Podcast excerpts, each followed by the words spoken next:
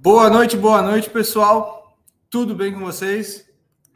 É, bom, hoje é o, o, nosso último dia aí da, da segunda edição da Cartado Week, né? E mais uma vez a gente é, começa aí o, o, a noite, né? Com, com muita perspectiva, com aquele friozinho bom na barriga, né? Para mais um dia de evento, mais um dia de, de muito conteúdo é, trazido aí pelos nossos parceiros para vocês, né? E assim, não quero me alongar muito, tá? Só mais uma vez agradecer a todos os parceiros que a gente está é, tá trazendo aí nessa noite, todos os parceiros que participaram nos, é, nos outros dias de evento e principalmente agradecer a vocês, né? Que aí no finalzinho de mês, finalzinho de semestre, estão aí conseguindo acompanhar ao nosso evento né? E a gente espera que de verdade esteja sendo muito positivo é, para todos nós, né? Tanto para, enfim, para todo mundo que vocês estejam conseguindo é, aproveitar muito, muito esse evento, tá? Hoje a gente vai ter uma bateria aí de palestras com pessoas é, bastante aí renomadas do mercado, né? E cada palestra com um assunto um pouco mais específico e de duração um pouco mais curta, né? 10 minutinhos aí para a gente é, compartilhar um pouco de conteúdo de vários temas e no final fazer um compilado geral aí para tirar as dúvidas de todos vocês, né? Então, só trazendo aqui o nosso cronograma aí, o nosso, é, a nossa agenda do evento, né? Como vocês podem ver, vão ser 10 minutinhos para cada, é, para cada participante, né? Começando com o Ramon, né, que vai falar sobre o futuro do dimensionamento de pavimentos. Depois, a gente vai estar tá aí com a Irimar, né, falando sobre Facility Management, em termos de conceitos, principalmente.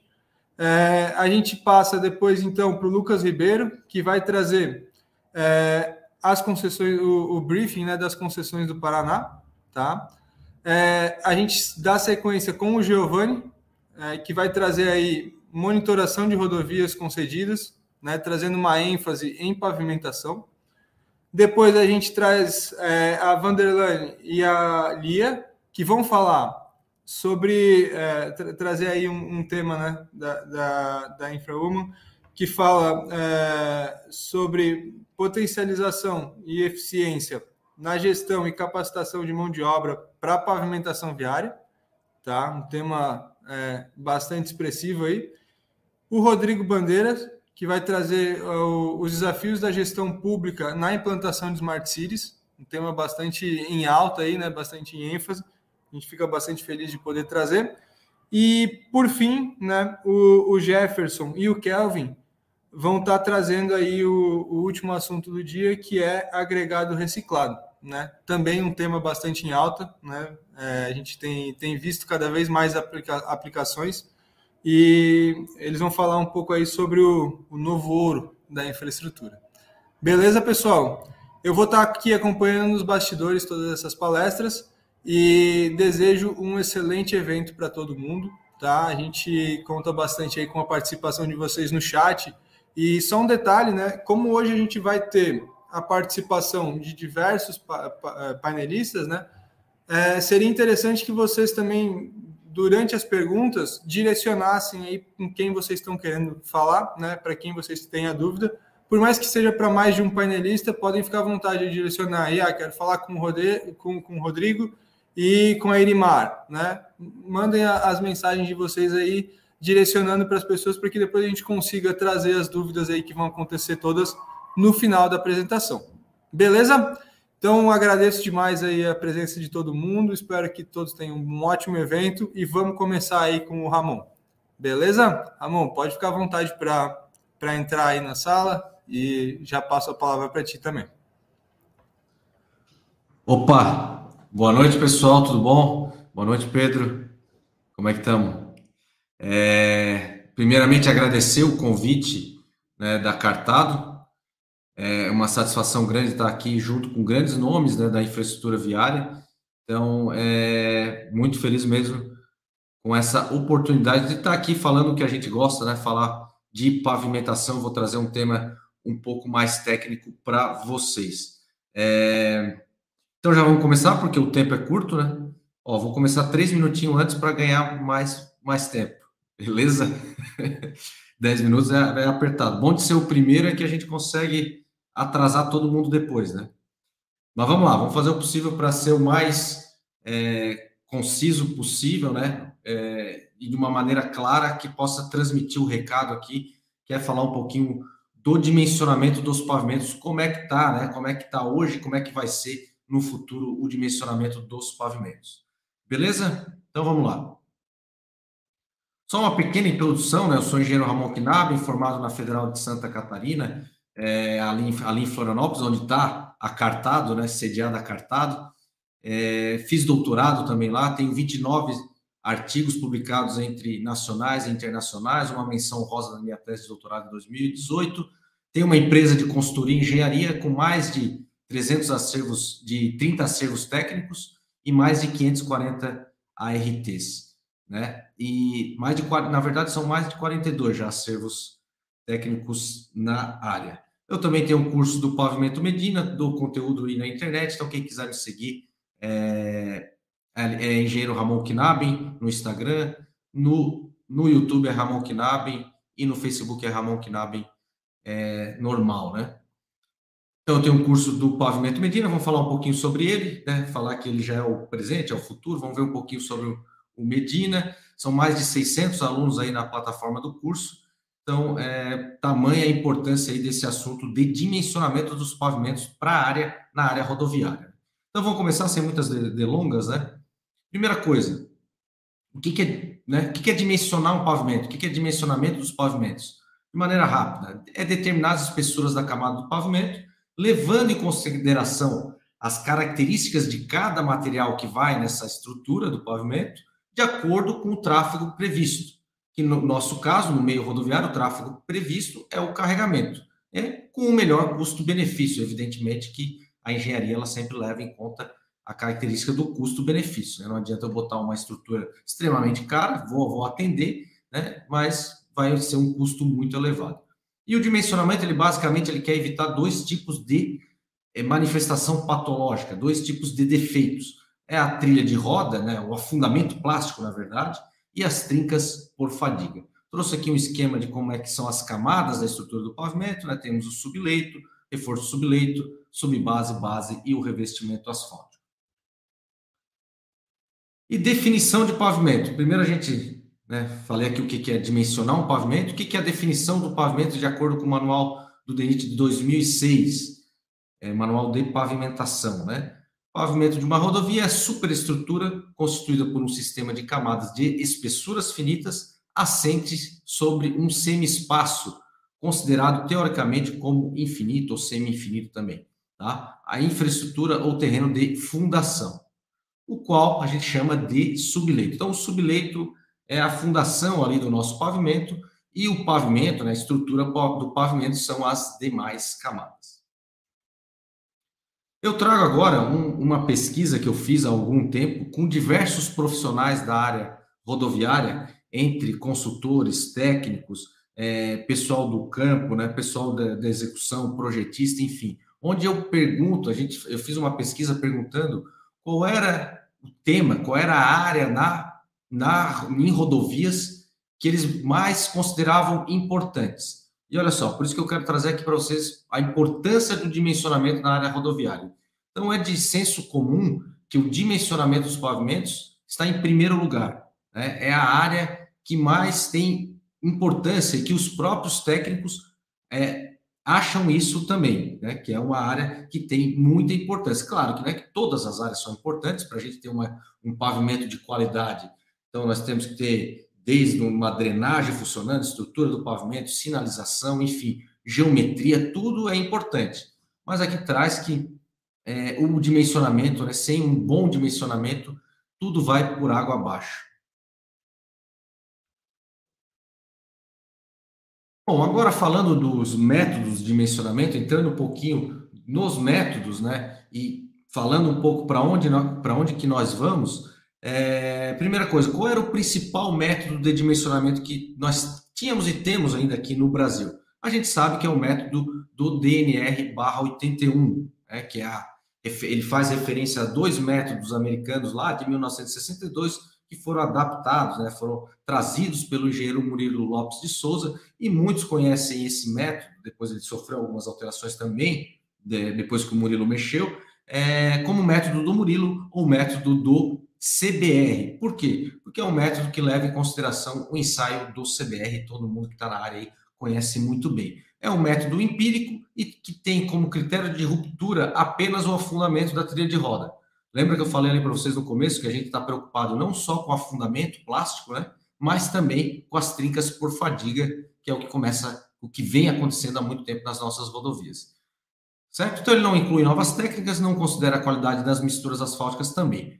O método foi de grande sucesso, entretanto, todavia, a gente sabe que, já vou mostrar para vocês, por conta de diversos fatores, ele já não consegue mais atender as, as nossas necessidades hoje em dia, certo?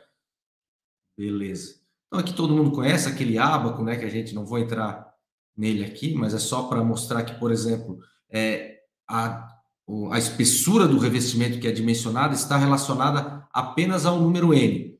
E a gente sabe que existem diversos tipos de materiais com diversas qualidades da mistura, de misturas asfálticas devido ao ligante. Então, isso o método já não, já é, ele já é bem engessado quanto a isso. Então, por isso que o corpo técnico, né, partiu para um desenvolvimento do novo método que a gente já vai ver.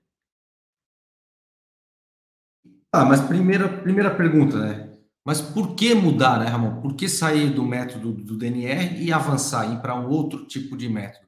Porque justamente as nossas rodovias vêm apresentando muitas trincas por fadiga, de fadiga, né, um colapso, uma, né, uma é, excessiva, excessivamente essas trincas por fadiga vêm aparecendo muito rapidamente. Então, a rodovia foi projetada para 10, é, 12, né, 15 anos, muitas vezes, e no segundo ano, nos primeiros meses, já começa a aparecer as trincas por fadiga, já começa a entrar em fadiga esse, esse, essa estrutura do pavimento.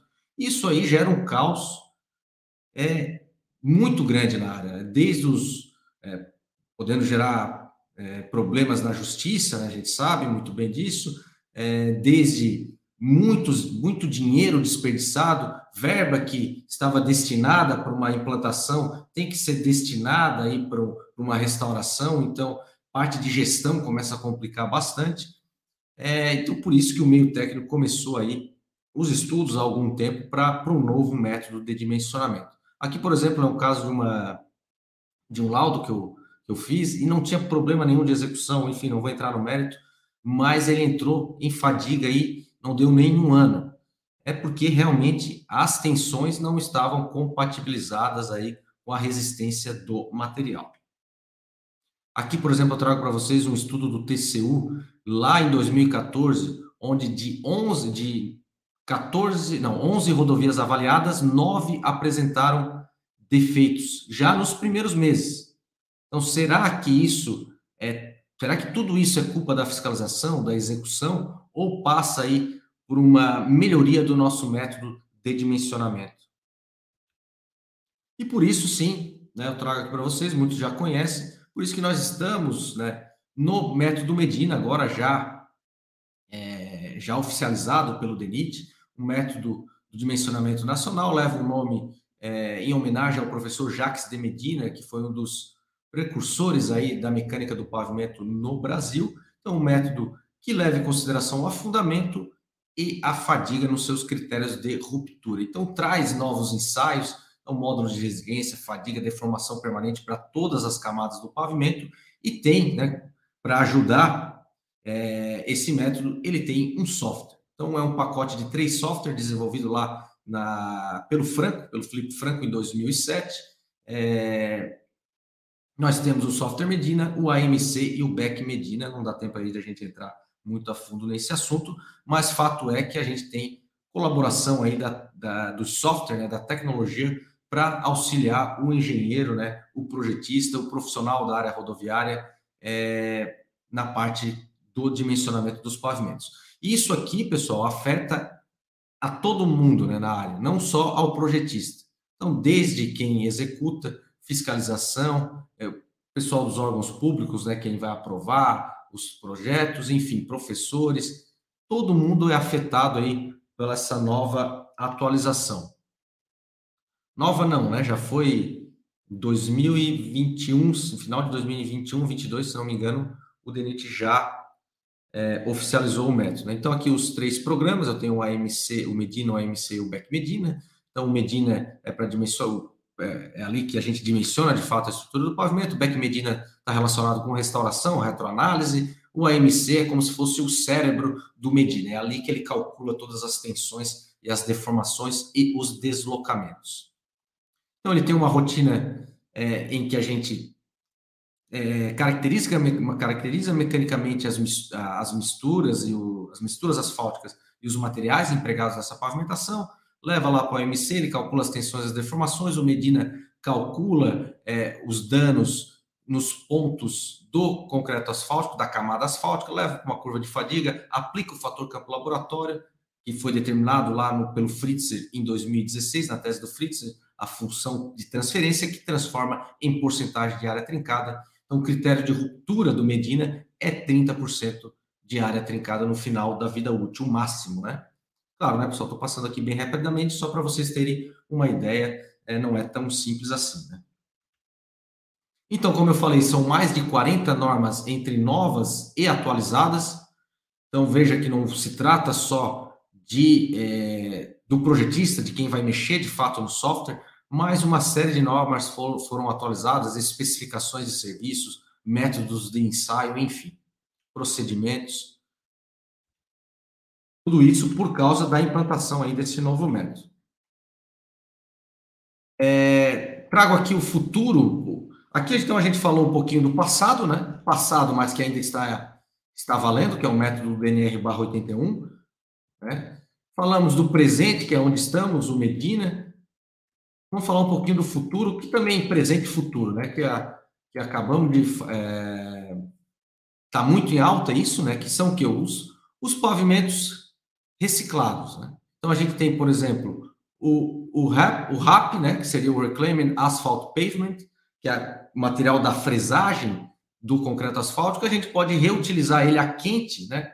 Colocando ele lá na usina, fazendo uma nova mistura, utilizando o RAP. Isso aí dentro de poucos anos ou alguns anos, já terá que ser utilizado quase que 100% desses materiais fresados aí né, nas nossas misturas asfálticas. Depois nós temos o FDR, o Full Depth Reclaimment, ou a reciclagem in situ a frio, né, com uma recicla recicladora. Então, a gente utiliza é, uma recicladora para fazer a reciclagem do pavimento. E também nós temos novas tecnologias chegando aí, por exemplo, para nessa pegada mais ambiental, né? É, o Cap Pro deu uma desconfigurada aqui na apresentação, pessoal, mas mas é aqui, ó, o Cap Pro, que nada mais é que o, o novo Cap que a Petrobras está trazendo, que é um asfalto morno, né? Então, não vou entrar no mérito. É, mas o que eu quero trazer é o seguinte: toda essa aplicação desses novos materiais, né? É, esses materiais reciclados, eles precisam ser testados mecanicamente. Então, por isso a importância muito grande dos, do novo método de dimensionamento dos pavimentos flexíveis do Brasil e semirrígidos, né? O Medina. Porque o Medina ele vai conseguir, de fato, levar em consideração esses novos materiais que estão chegando, até coincidentemente é, o, o, Jefferson vai falar isso na última apresentação, né? O, o amigo Jefferson aí da Infra-Urbana vai falar de pavimentos reciclados, acho que ele vai falar também é, pavimentos para colocar aí na, na, nas camadas granulares, né?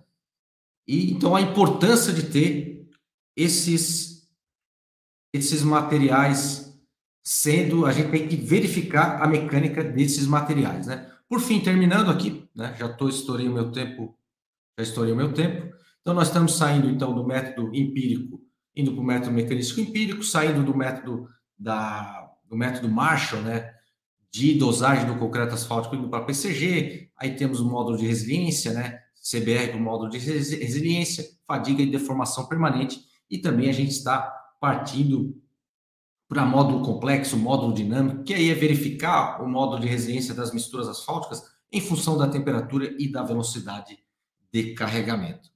Beleza, pessoal? É isso aí. Muito obrigado. Eu sei que ficou meio corrido, mas é, tentei sintetizar o máximo possível. Boa, boa. É, Pô, Ramon, brigadão. É, acho que, cara, esse é um assunto que eu particularmente é, acho fascinante, assim. É, é, incrível ver quanto que, assim, um detalhezinho, né, em termos de... Não é um detalhezinho, mas, assim, os detalhes de projeto importam, né? Isso é, muda bastante em muita coisa, durabilidade, custo, essas projeções, assim, são coisas que, de, de verdade... É, Muda, muda. bastante empolgado, cara. Mas show de bola. Obrigadão aí pelo, pela apresentação. E é, é, bom que fica assim esse gostinho de quero mais, né? Para a gente é, fazer mais, é, mais apresentações aí junto. É, vou chamar, brigadão. No final Valeu, a gente conecta junto de novo aí para fazer o, o, tá. o Enem, né? E agora trazer a Irimar para falar sobre os conceitos aí de Facility Management Ilimar, fica à vontade. É, palco é teu. Obrigada, Pedro. Boa noite a todos. Em primeiro lugar, queria agradecer ao convite da Cartado para estar tá aqui essa noite. E diferente do, do, da última apresentação, né, eu vou falar do extremo oposto, que é especificamente de gestão. Então, saindo do detalhe da área técnica né, e falando um pouquinho de gestão. É, eu estou aqui representando a InfraWoman Brasil, que é uma é um grupo de mulheres né, que trabalham na infraestrutura, e esse grupo surgiu dessa necessidade, né? Precisamos falar sobre a presença da mulher na infraestrutura. Então, o grupo hoje surge com a proposta de promover a presença feminina no setor e já somos mais de 1.200 infrawoman que trabalham em prol da infraestrutura no Brasil. Então, essa é a nossa diretoria e conselho, e o grupo trabalha com lideranças setoriais. Então, existem vários temas, como aeroportos, ESG, é, mediação e arbitragem, portos, inúmeros, e aqui nós temos as lideranças setoriais e cada grupo tem seu trabalho. Também o, a InfraWoman oferece uma mentoria que está no site, o passo a passo. Quem tiver interesse, esse QR Code leva diretamente para o site e vocês podem ter mais informações lá. O site é infrawoman.com. E agora eu vou falar um pouquinho, agora começa a apresentação, né? Vou falar um pouquinho sobre o Facility Management. O Facility Management é um conceito novo no Brasil, mas é uma profissão, é uma profissão também nova que a gente acaba de conseguir junto ao Ministério do Trabalho, nosso CBO, que é a classificação brasileira de ocupação, mas é um trabalho bem antigo. Então, é o cuidado, é a operação de toda a infraestrutura, seja ela prédios, sejam estradas, sejam portos, estações de metrô, seja o que for, né? Então, o Facility Management, definindo é, em termos da norma, é a função organizacional que integra pessoas, propriedade e processos dentro do ambiente construído com o objetivo de melhorar a qualidade de vida das pessoas e a produtividade do negócio principal, ou seja, é cuidar das pessoas dentro da operação, como? Através dos prédios que, em que elas trabalham, através de tudo que elas utilizam, com a manutenção predial, com limpeza, com vigilância, segurança, enfim, tudo isso através de processos e da tecnologia, né? Embarcado em tecnologia. As atividades e o escopo são muito grandes, então a gente está falando aqui na operação, a gente está falando de finanças, de serviços auxiliares, tecnologia, é, gestão, operação e manutenção, área de real estate, projetos, planejamento, é, diverge de empresa para empresa, mas é um escopo abrangente. o que é e o que não é. Então, antigamente, a gente é, dizíamos que o Facility Management é a área de gestão é, de sistemas, gestão de infraestrutura, gestão de serviços gerais também é uma parte disso, né? Mas o que faz a diferença é que não é um contrato de limpeza, não é um contrato de obras, não, não é juntar vários contratos simplesmente, mas é integrar a gestão desses diferentes escopos. Como? Através da, de medir desempenhos, né? de, de ter, de trabalhar com medição de desempenho. Então, a gente tem uma normatização aí, que é a, toda a família ISO 41000, é a família de Facility Management, e aí temos vários, várias normas relativas, são normas de gestão, né? Por isso são normas ISO. E aí o mercado. É, o mercado está avaliado em 1,15 trilhões e deve ultrapassar 2 trilhões até 2027, segundo a Global FM, que estuda essa estuda o mercado globalmente. Em toda, na maioria das empresas, é, os custos destes serviços, e aí vamos, se a gente pensar em rodovias, eu acho que a gente está falando de quase tudo que não está ligado diretamente à pavimentação.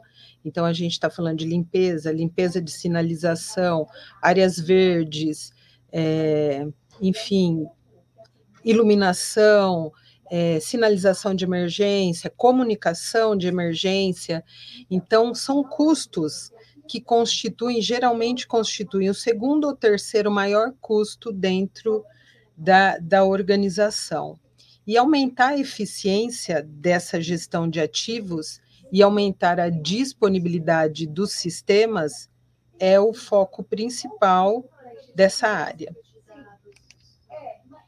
Bom, é, a gente já começa a ter leis nessa direção, essa lei não é específica de. É, é, é específica, aliás, de imóveis imóveis públicos federais, mas já é um ensaio né, para esse tipo de contratação, a contratação integrada desses serviços de apoio, esses serviços de suporte.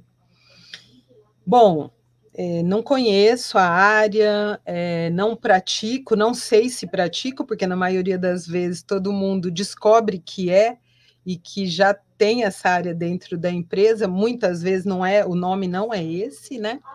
E muitas vezes está até dentro de uma parte administrativa, mas por onde eu começo? Ah, olha, não tem esse conceito aqui, por onde eu começo?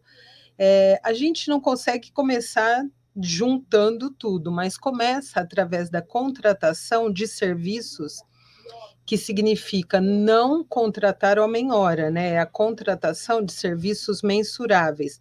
Parece óbvio para a engenharia que tudo é contratado em termos de serviços, mas não é óbvio quando você vai para a área da limpeza, quando você vai para área para áreas verdes mesmo, né? O paisagismo nem sempre isso é tão claro. Eu acho que para quem trabalha com rodovias é já é um pouco, já está um pouco dentro disso, até porque são grandes extensões e geralmente tem uma padronização de muita coisa e facilita.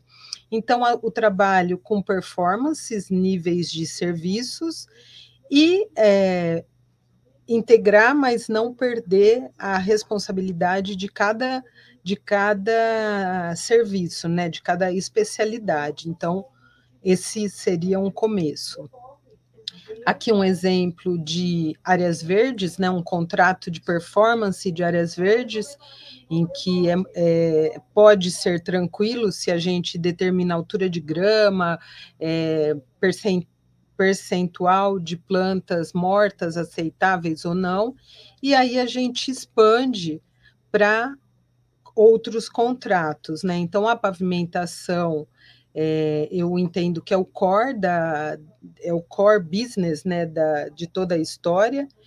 isso é, nem sempre entra, né? Claro, vai depender depende do, do objetivo principal da empresa e de qual serviço ela oferece. É, e aí a gente tem sinalização vertical, sistema de drenagem, iluminação, obras, obras de arte, pode ser um contrato separado, é, mas a gente pode ter algum tipo de integração nessas inspeções, com inspeções de pavimentação, enfim. É, a integração é o coração de todo de todo conceito.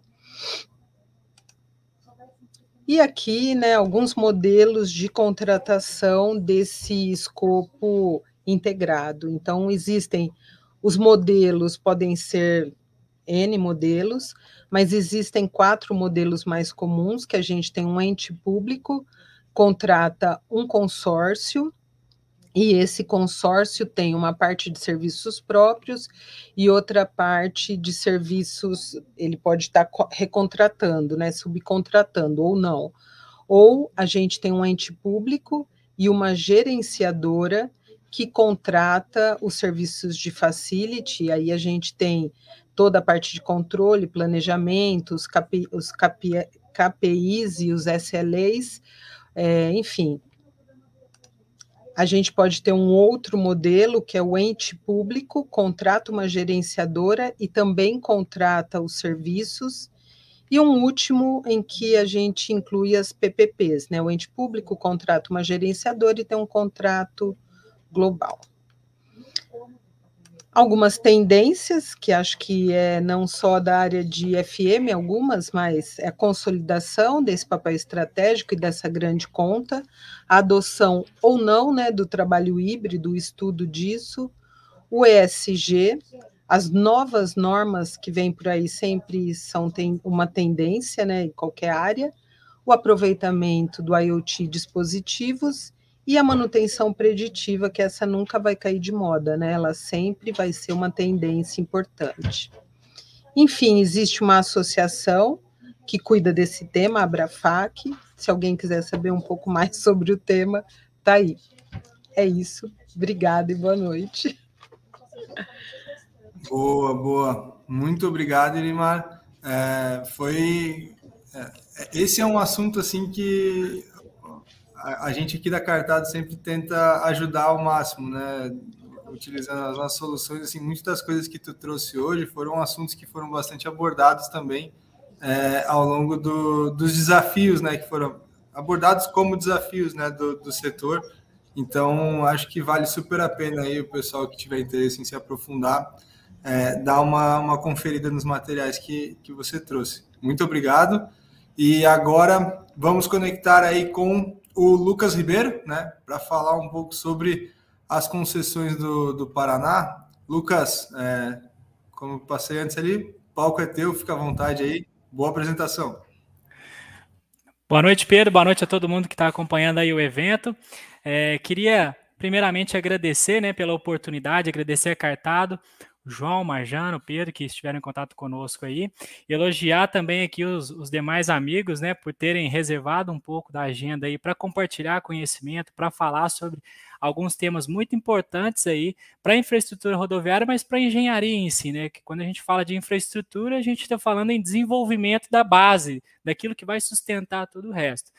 Então, é, os dias anteriores foram de muito valor. Pessoal da Artesp, do DR, eu acompanhei a apresentação, acompanhei também a apresentação aí das concessionárias. Então, teve muita entrega.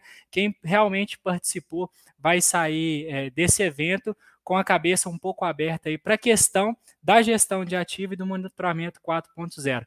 Eu vou falar especificamente aqui um briefing das concessões do Paraná, lotes 1 e 2. Para quem não me conhece, eu sou engenheiro Lucas Ribeiro, sou responsável pela página rodo.vias, trago conhecimento técnico ali falando de forma descomplicada sobre rodovias, concessões, direitos e deveres do usuário.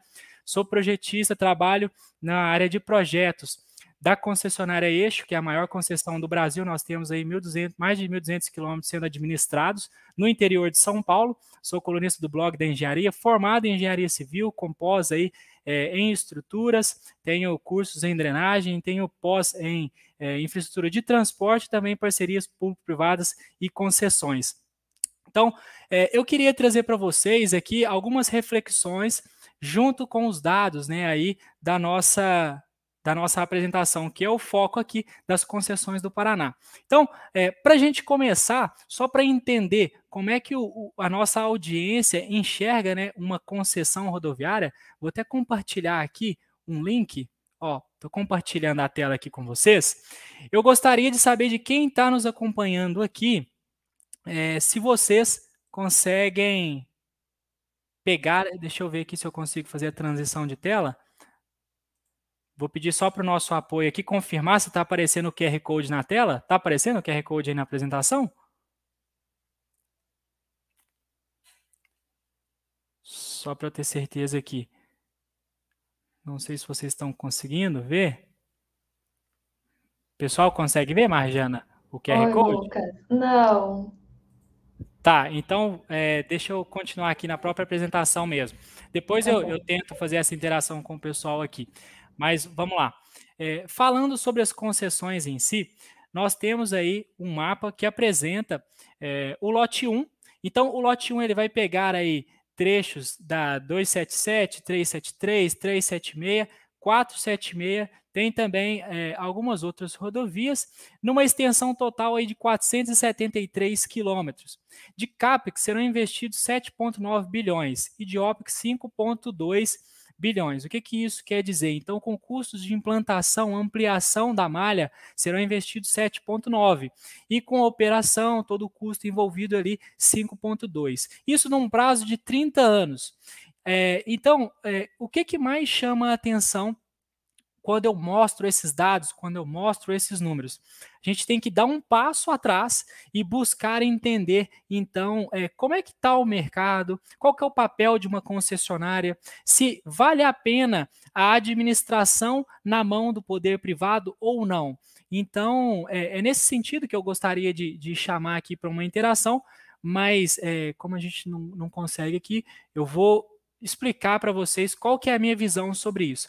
Quando a gente fala em concessão, é, a gente pensa no custo, né? Pô, cheguei ali num pedágio, então tem uma tarifa, é mais um custo para minha viagem. E a gente tem que começar a enxergar que quando a gente investe no valor da tarifa, a gente não está tendo um custo, mas a gente está investindo de fato direcionadamente para malha rodoviária, porque ah, não, mas tem impostos e tudo isso que deveria ser convertido em melhorias na via, mas a nossa Constituição não permite isso. Não permite em qual sentido? Destinar um, um, uma arrecadação para um fim específico. Eu não posso pegar um imposto e dedicar ele exclusivamente para aquela situação ali, melhorar as rodovias do meu país.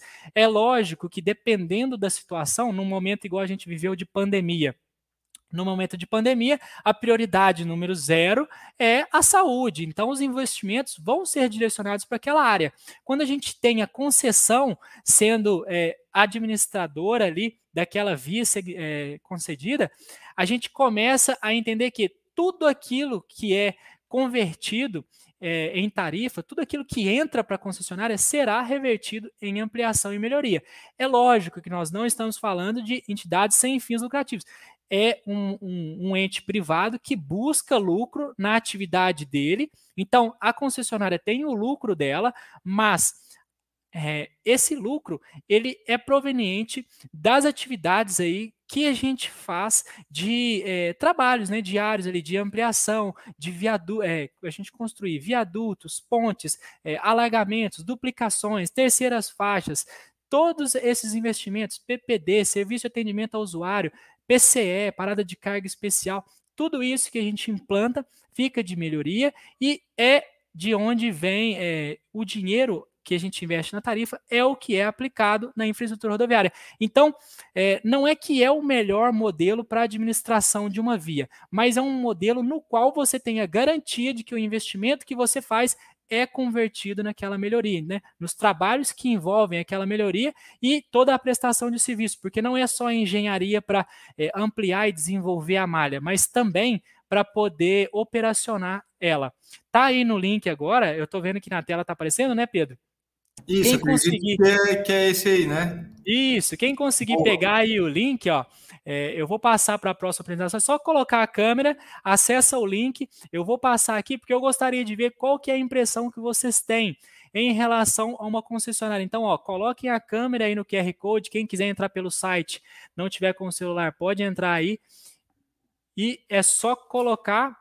E agora eu já vou passar para o próximo aqui para vocês poderem interagir. Deixa eu pegar aqui também. Ó, peguei. Vamos lá. Qual a, a, sua visão sobre concessões rodoviárias? Coloquem aí para mim, para a gente fazer um brainstorm aqui, sobre a sua visão. Como que você entende uma concessão? São vias melhores? Tem uma prestação de serviço um pouco melhor? Você prefere é, uma via que não é concedida? Quando vai viajar, faz o roteiro numa concessionária? Como é que é a sua interação com concessões rodoviárias? À medida que as respostas forem subindo aqui, nós vamos ter um parâmetro. Mas seguindo aqui na apresentação, enquanto as pessoas respondem, eu vou visualizando aqui tudo que vocês colocarem, viu? É... A gente tem então um mapa aqui mostrando a localização da concessionária, né, onde será o trecho concedido. E é, vocês podem notar que é um trecho que não é tão extenso quanto as últimas concessões é, que foram realizadas aí no estado de São Paulo. A gente tem aí 1.200 quilômetros da Eixo, a gente tem 600 quilômetros aqui da Eco Noroeste, é, teve é, bastante coisa acontecendo nos últimos tempos e é, essa concessionária, lote 1 e 2, essas concessões que estão sendo previstas para o sul do país, elas têm aí é, trechos de 473 quilômetros, lote 1, e 604 quilômetros o lote 2, é, com investimentos muito altos. Nós estamos falando aqui, ó, lote 1, 7,9 bilhões de CAPEX e lote 2, 604 é, 10,8 bilhões, perdão, 10,8 bilhões de investimento. Isso é obra, isso é infraestrutura que será implementada. Ó, o pessoal está colocando aí as respostas, ó, vamos lá, ó, salvam vidas, investimentos, conservação, qualidade, obras, desenvolvimento regional, são vias mais seguras. É isso mesmo. A gente tem que deixar aquele pensamento de lado que é apenas um custo. A gente está investindo numa metodologia de administração que é, não é que tira a responsabilidade do Estado, mas ela supre essa necessidade, tanto da população quanto do Estado, de possibilitar uma logística, de possibilitar que as pessoas possam ir e vir em busca de oportunidades, no sentido de educação para poder estudar, de saúde para buscar um médico especializado em uma cidade próxima ou numa capital, de poder buscar lazer com conforto, qualidade e segurança. Então, retornando aqui para a apresentação, gostei das respostas de vocês, são respostas positivas aí, realmente é, é, o que a gente tem que enxergar quando a gente fala de concessão, não só de rodovias, viu, gente, mas tem concessão na área de saúde, tem concessão na área da educação, tem concessão no sistema prisional, tem vários tipos de concessões. Basta nós procurarmos entender o que o contrato prevê, o que o contrato faz o acionamento ali. Então, ó, mostrando para vocês aqui um quadro resumo das obras do lote 1. Vamos passar aqui bem rápido, porque o nosso tempo é curto. A gente tem é, só de duplicação, lote 1, 343 quilômetros. Faixa adicional, 210 quilômetros. Vias marginais, 31. Acostamentos, 44. Fora todos os outros ó, dispositivos. A gente tem passarela, ciclovia, iluminação de curva côncava. Isso é muito importante. Tem várias obras aqui que a gente pode destacar que são relativamente significantes dentro desse contrato. Apresentando aqui um pouquinho do lote 2, então, igual eu comecei a falar com vocês: 10,8 bilhões de CAPEX, implantação, melhoria, qualidade da via que será entregue: 10,8 bilhões. OPEX, operação, custo 6,5 bilhões, isso ao longo de 30 anos. Então, nós estamos falando de contratos aí de 30 anos, começam hoje, operação aí a longo prazo, e isso o que, que significa para nós, engenheiros? É, a maioria das pessoas que acompanham aqui a live estão né, nesse mercado. Isso se traduz em oportunidade. Eu estou falando para vocês, o mercado, hoje nós temos de concessão um pouco mais de 20 mil quilômetros, em torno de 20 mil quilômetros. Nós vamos mais do que dobrar esse número nos próximos anos. É lógico que para quem olha isso, é, ah, mas a situação das nossas vias são muito ruins, são muito precárias, mas isso se traduz em oportunidade para engenheiros.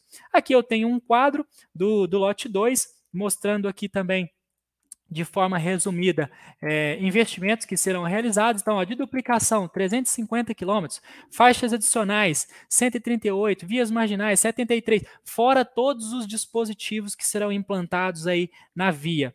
É, igual eu estou explicando para vocês, isso tudo faz parte do plano de ampliação de capacidade daquela via.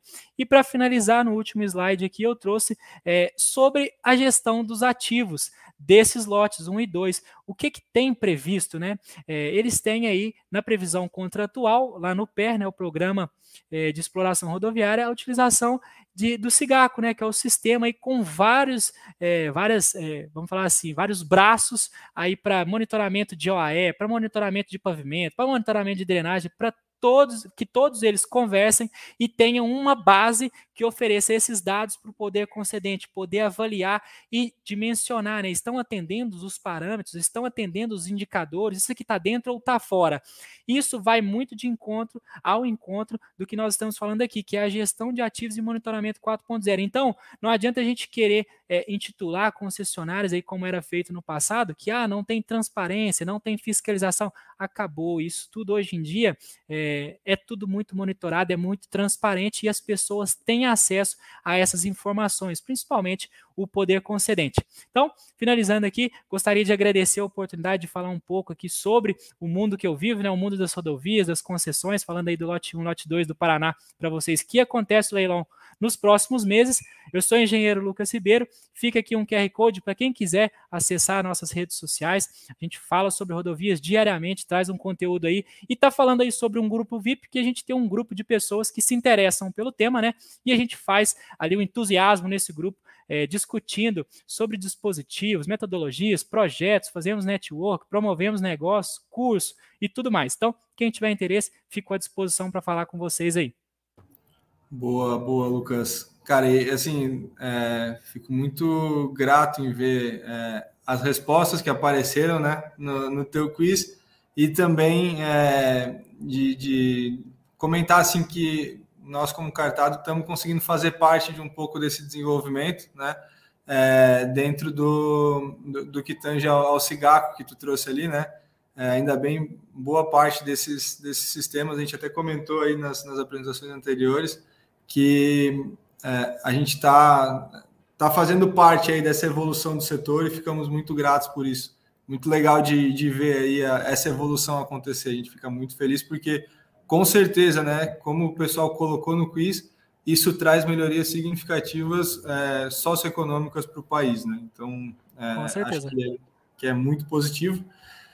Fechado, Lucas. É, a gente te aguarda aí até o final da apresentação, quando a gente vai falar das perguntas. E agora vamos com o Giovanni. É, Giovanni, que vai falar aí um pouco mais sobre o monitoramento, Bo... a monitoração de rodovias. Né? Ex exatamente aí. Boa noite, tudo bem? Joia. Então, pessoal, eu sou Giovanni Gomes, sou engenheiro civil, mestre em infraestrutura é, sou sócio fundador do Instituto e Pós-Especialização, e a gente tem aí, né, nessa área de, de rodovias e concessões aí, aproximadamente 18 anos atuando no mercado, e aqui a gente vai falar, né, a respeito de monitoração de rodovias concedidas, né, é, de um daqueles que faz parte de um dos principais ativos que a gente acabou agora de ver na, na última apresentação aí do Lucas, né, quando ele falou do cigaco, lá estava o SGP, né, Sistema de Gerência, o pavimento, né. Falar um pouco, né, a respeito disso aqui, como a gente vem numa crescente no Brasil é, das concessões de rodovias aí, né, o programa da primeira, segunda, terceira etapa, agora estamos na quarta etapa, de concessões de rodovias federais, fora toda a escalada né, de concessões que nós temos aí em diversos estados dos, do Brasil, aí, programas como Minas Gerais, São Paulo e, e outros estados aí. Bom, falar um pouquinho então como é que funciona, né? Essa questão da monitoração. Hoje o pavimento ele é um dos principais, se não o principal ativo, né, dentro de uma concessão, é, em função de todos os custos, né, que envolve tanto na parte de, de conservação, restauração, é, manutenção. E por quê? porque é, nessa estrutura do pavimento aonde vai trafegar, né? O tráfego vai, o usuário é, então, é muito importante que essa estrutura tenha conforto, é, além do conforto, o principal a questão da segurança também, tá? Então, hoje, o, todo e qualquer programa de concessão de rodovia, né, é celebrado um contrato, aonde esse contrato de concessão ele tem o anexo dele, que é no caso das concessões de rodovias federais, é, o PER, que é o Programa de Exploração da Rodovia, que dentro, o que, que é o PER? Ali é, são todas as diretrizes do que a concessionária tem que fazer naquele tempo que ela está ali é, naquele contrato, né? Nós temos contratos aí de 25, 30 anos, contratos de 10 anos, né? Então é específico para cada contrato de concessão, mas cada contrato de concessão tem as suas, a concessionária tem as obrigações que ela deve, ela deve fazer ali é, ao longo daquele período ali que ela vai estar, tá, é, o trecho vai estar tá sob concessão. Então, é, nós temos dentro de um programa de concessão, né, o que o PER traz, é, chama de frente e, e, recuperação e manutenção, é, fora a parte da ampliação da capacidade, que seriam as obras, por exemplo, obras de duplicação, né, frente de conservação, é, frente de serviços operacionais, e aqui, é, quando a gente fala numa questão de uma janela de concessão, a gente pode escalonar em três grandes etapas, né? A etapa inicial, que a gente chama de trabalhos iniciais, a fase de recuperação e a fase de manutenção da rodovia.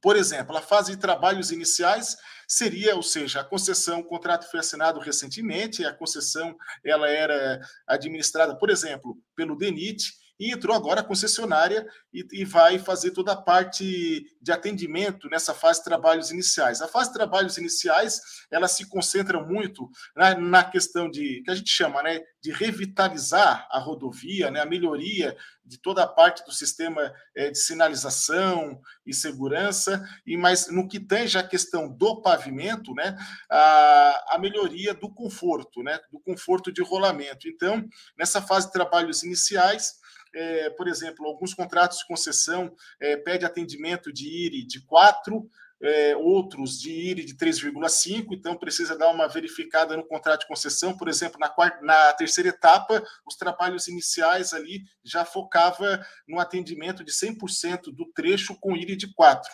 É, na quarta etapa, contrato de concessão ali variando atendimento por trabalhos iniciais do IRI de 3,5 metros por quilômetro. Né? Então, essa fase de trabalhos iniciais, é, ela não envolve é, uma, uma obrigação de cunho de atendimento de requisitos de estrutura, como, por exemplo, na fase de trabalhos iniciais, verifica irregularidade, mas não verifica a obrigação de atendimento de parâmetro é, de estrutura, no caso de deflexão. Então, a concessionária tem uma janela ali, por exemplo, que vai depende do contrato, mas geralmente vai ali quase dois anos, que é a fase de trabalhos iniciais. Depois desses, de, depois do segundo ano até o sexto ano, que ela tem mais uma janela aí de cinco anos, entra a fase da recuperação da rodovia. Ali sim, ali precisa reabilitar, restaurar o pavimento, né? É, e aí, a partir desse momento, né, começa além do parâmetro funcional principal, que é o IRI, também fazer medições e parâmetro de característica de estrutura, como é a, a leitura de deflexões. Né? Então, superado essa fase da recuperação, ou seja, por exemplo, a, o contrato foi assinado, passou pela fase de trabalhos iniciais, superou a fase, a fase que a gente chama de recuperação. É, então, um contrato de 30 anos, a, ainda falta 25 anos. Como é que vai ser esses 25 anos restantes? Entra numa fase que a gente chama de manutenção da rodovia. Durante 25 anos, né, o pavimento ele vai precisar passar por ciclos de reabilitação, de restauração, para quê? Para que se possa manter ao longo de todo um contrato de concessão tá, os parâmetros que a gente fala, são parâmetros é, de regularidade, parâmetros de deflexão. É, bom, e aí, quando a gente fala em parâmetros funcionais, a gente fala de, é, e aí, de alguns defeitos que a gente já viu aqui em algumas apresentações, como trincamento, é, afundamento, área exudada. Então, a concessionária ela é obrigada, né, por uma exigência contratual a seguir esses parâmetros de desempenho, né? São parâmetros do pavimento, como eu falei, de cunho funcional e de cunho estrutural. Caso também ah, no trecho concedido tenha pavimento rígido, que é conhecido pavimento de concreto, também tem parâmetros específicos que a concessionária precisa seguir, como o, a questão de, do ICP, do Índice de Condição de Pavimento, a placa de concreto ela não pode ter determinados tipos de patologias, defeito, como alçamento de placa, fissura de canto, placa, é, placa dividida, placa bailarina, enfim. Então, é, em síntese, em resumo, precisamos ter aquilo que o usuário, o leigo, fala, né? Essa rodovia é um tapete. Por que, que a rodovia é um tapete? Né? Quando o usuário fala isso, fala porque ela tem uma baixa irregularidade. Teoricamente, se ela tem, se tem um IRI baixo, por exemplo, o que é, que é um IRI baixo? Um IRI na casa de 1,9, 1,8, né? É, também ela, ela tende a não ter um problema estrutural também a rodovia. Então, é o, é o sentimento que o usuário tem. Então, é, foi como a gente viu agora em, em algumas apresentações, quando foi falado que é um cobra-se o pedágio, mas o serviço tem o retorno para o usuário. Ele vê isso né, através das obras né, que estão sendo feitas e da manutenção do pavimento. Também, além da, da questão de parâmetros de cunho estrutural, de cunho funcional, a gente tem parâmetros que a gente chama que é de segurança, né? Que são parâmetros onde a gente faz a verificação da macro, micro textura, que daí estamos falando aí dos ensaios de mancha de areia, pendro britânico, que estão que são linkados à parte de segurança, tá? É, então é muito importante é, é, e, todo, e, hoje existem diversas empresas no mercado é, que fazem, é, prestam esse serviço né, de monitoração é, do pavimento, aqui me refiro, né, aonde utiliza equipamentos que a gente, eu já vou mostrar aqui para vocês aqui. Então o IRI hoje ele é um dos principais parâmetros em termos de conforto de rolamento, né, de característica funcional, porque mede diretamente a questão do conforto de rolamento, dinâmica de veículo, o, ou seja, um pavimento com muita irregularidade vai, vai apresentar um custo operacional gigante ali para o usuário. E, e, aí o próprio contrato de concessão ele deixa bem claro, né? Ou seja, eu tenho que medir determinados parâmetros, né? E ele coloca quais, quais os equipamentos que o poder concedente solicita que a concessionária utilize esses equipamentos para fazer essas medições. Por exemplo, então a irregularidade, o contrato ele já fala ali, o PERL já traz que precisa fazer com perfilógrafo a laser classe 1, seguindo uma norma americana STME 950, e fala também de questão, já coloca, precisa ter no mínimo dois sensores, dois acelerômetros, e, e, também a questão de espaçamento, de como deve ser processado essas leituras e apresentado em termos de relatório. Né? Então, aqui, mostrando rapidamente, aqui, porque o tempo é curto, tá? trago como exemplo né, aqui um perfilógrafo a laser, né, aqui da Strata, mas tem diversas empresas aí no Brasil que prestam esse serviço aí.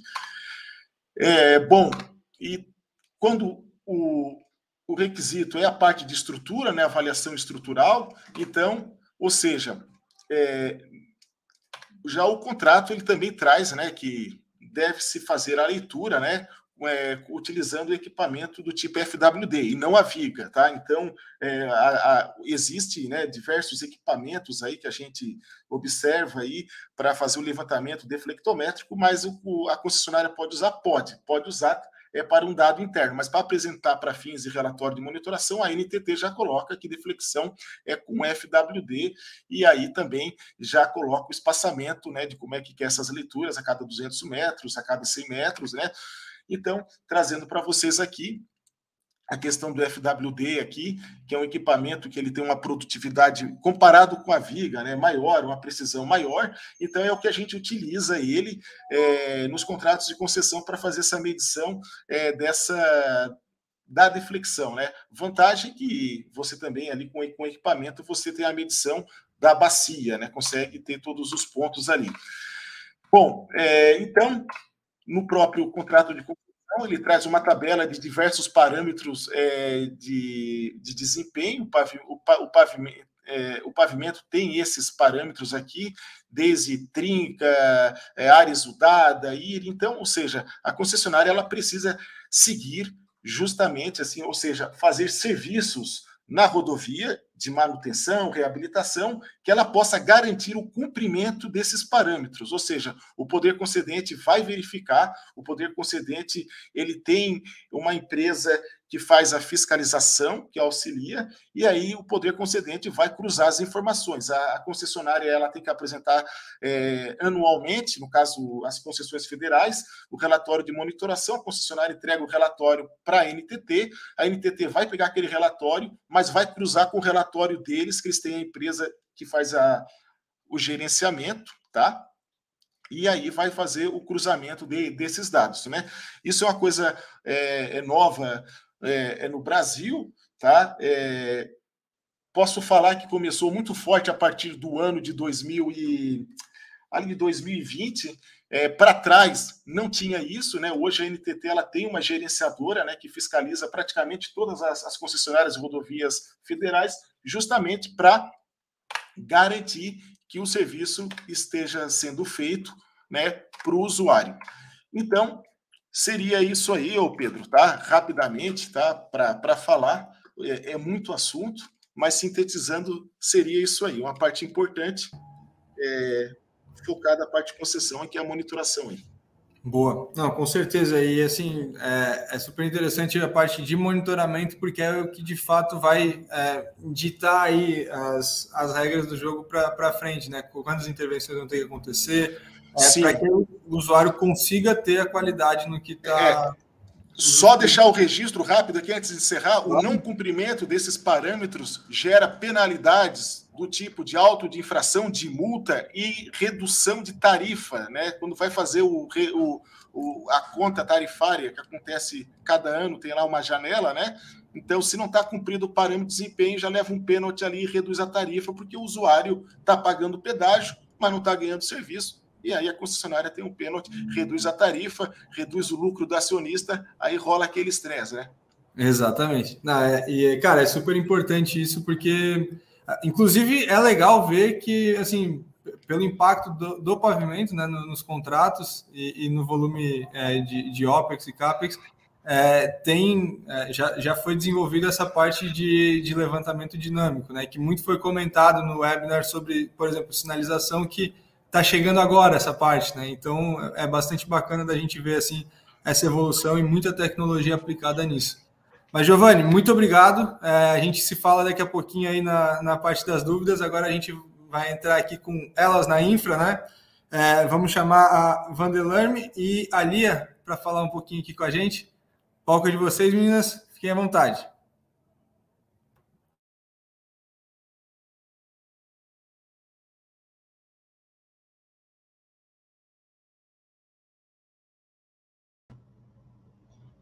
Meninas, liguem o microfone de vocês. Tá, desculpa, pessoal. Boa noite. Boa noite. Boa noite. Como eu ia falando, né? A gente até fica meio assim, né? Depois desse baita conteúdo aí que foi entregue aí pelos colegas, parabéns. E então a gente vai entrar aqui falando um pouco, né? É, sobre a eficiência né, da mão de obra, sobre a gestão e capacitação da mão de obra aí na infraestrutura, certo? É... Deixa eu. Passando. Pronto, eu sou Lani Costa, né? Pra, me apresento mais como Lani Costa, sou engenheira civil, né? Sou pós-graduanda em gestão de projetos e também atualmente é, estou engenheira da obra de saneamento, né? Uma obra aqui do Proinfa de Fortaleza, um contrato de 43 milhões e venho gerenciando esse contrato desde 2021 à frente dessa obra aí, enfrentando desafios. E eu sou Lia Fontinelli, certo? Também engenheira civil, pós-graduanda em gerenciamento de projetos, certo? E hoje eu atuo como coordenadora é, de uma sala técnica, certo? De uma empresa que de obras públicas, certo? Então nós pegamos desde a parte de infraestrutura, saneamento, pontes, até a parte de é, edificações, certo? E passando aqui, é, nós trouxemos né, é, esse grande questionamento da construção, né? É, qual é a sua dor? É, sempre que a gente tem a oportunidade de encontrar com, com outros engenheiros, com outros colegas de trabalho, seja em cursos, seja em, em eventos, certo? A gente pergunta é, qual é a, a maior dor que eles sentem, né, na construção, na infraestrutura. é, e a gente conseguiu elencar alguns, algumas dessas respostas, tá? É, são basicamente cinco, é, giram em torno de cinco, né? Que é a falta de planejamento e coordenação desses projetos, falta de mão de obra qualificada, é, falta da, de, da aplicação de uma tecnologia, certo? É, gestão de custos, gestão de riscos, certo? A parte mais burocrática, né, referente às regularizações ambientais e de sustentabilidade. E eu, particularmente, é, vivi uma, uma, uma fase de escassez de mão de obra muito grande, tá? Eu venho do, de uma obra, da, da obra do aeroporto daqui de Fortaleza, Ceará, e a gente tinha uma rotatividade de, de funcionários, de colaboradores, né? No caso, mais voltado para a sala técnica, é, estagiários e auxiliares, muito grande, tá? E a gente detectou que essa falta, é, é, essa falta de qualificação da mão de obra, ela era é, ocasionada também pela falta de processos, certo? Então, eu não tinha processos, é, consequentemente, eu não tinha quem é, qualificasse essa mão de obra ou quem a treinasse, e as pessoas ficavam é, um pouco sem norte ali dentro. Isso, e aí a, a, dor da Lia veio nessa parte da sala técnica, né? E a minha já era dentro é, de campo mesmo, né? Ali em trecho. Que o que é que ocorre? Quando eu fui gerenciar a obra, eu recebi esse desafio, então a obra já estava em andamento, então não, era uma equipe que basicamente não era a minha, eu tinha que fazer toda ali aquela gestão de pessoas e ainda tratar com demissões que ocorreu e com novas contratações. Dentro do período, é, é, desse período, foi um período conturbado, porque a, a, obra de saneamento, né, o serviço de saneamento, de infraestrutura, de pavimentação, ele requer uma obra qualificada. Então, não era qualquer profissional que se, se julgava como pedreiro, como auxiliar, como bombeiro, que eu poderia estar fazendo essa captação. Então, foi um desafio muito grande, além de formar essa equipe para que eu conseguisse dar seguimento no andamento da obra, a, capa a capacitação deles em si era um gargalo que eu enfrentava diariamente.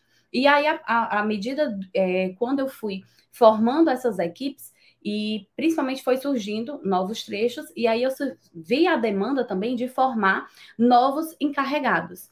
E como buscar isso no mercado com uma obra em andamento, com uma equipe que estava se juntando, com, é, é, com toda a situação que precisava se, alinh é, se, alinhar. E aí, pessoal, eu comecei lá na obra é, um, meio que um projeto de capacitação, que era o quê? Eu trazia para dentro da, da, da obra um olhar mais especial, uma gestão mesmo de pessoas, onde ali eu buscava talentos pra, para capacitar. E dali, do ambiente, eu consegui formar auxiliares é, de, de, de pedreiro, de bombeiros, eu consegui formar encarregados, eu consegui formar mestre, e assim, todo mundo dentro de um nicho, lógico, passando por um período de acompanhamento, de treinamento, e aí a gente viu que esse, esse gargalo que eu tinha de mão de obra, a gente foi conseguindo contornar, ganhar a confiança dos outros e até também serviu para eles como um plano de carreira, que é pouco visto. A gente vê que a gente inicia e finaliza a obra, entra e sai da construção civil, muitas vezes aquele servente diz, olha, eu estou há 30 anos na construção civil, qual é a sua função? Eu sou servente. Então, eles não viam dentro desse meio um plano de carreira. Então, eu trouxe isso para dentro do, da, da, obra. É, foi algo realmente é, é, arriscado, mas foi pensado, porque uma das coisas que eu enfatizava sempre para eles, eu quero que vocês saiam daqui com qualificação, com tempo de experiência. Não adianta vocês virem, esperarem ser qualificados e não estarem prontos para o mercado. Então a gente tratou muito isso como também treinamentos, porque uma das coisas que a gente que eu observava era que lá na, na, na, na obra eu tinha uma situação também muito grande na questão de operação, até mesmo para operar, desde máquinas a, a pequenos equipamentos.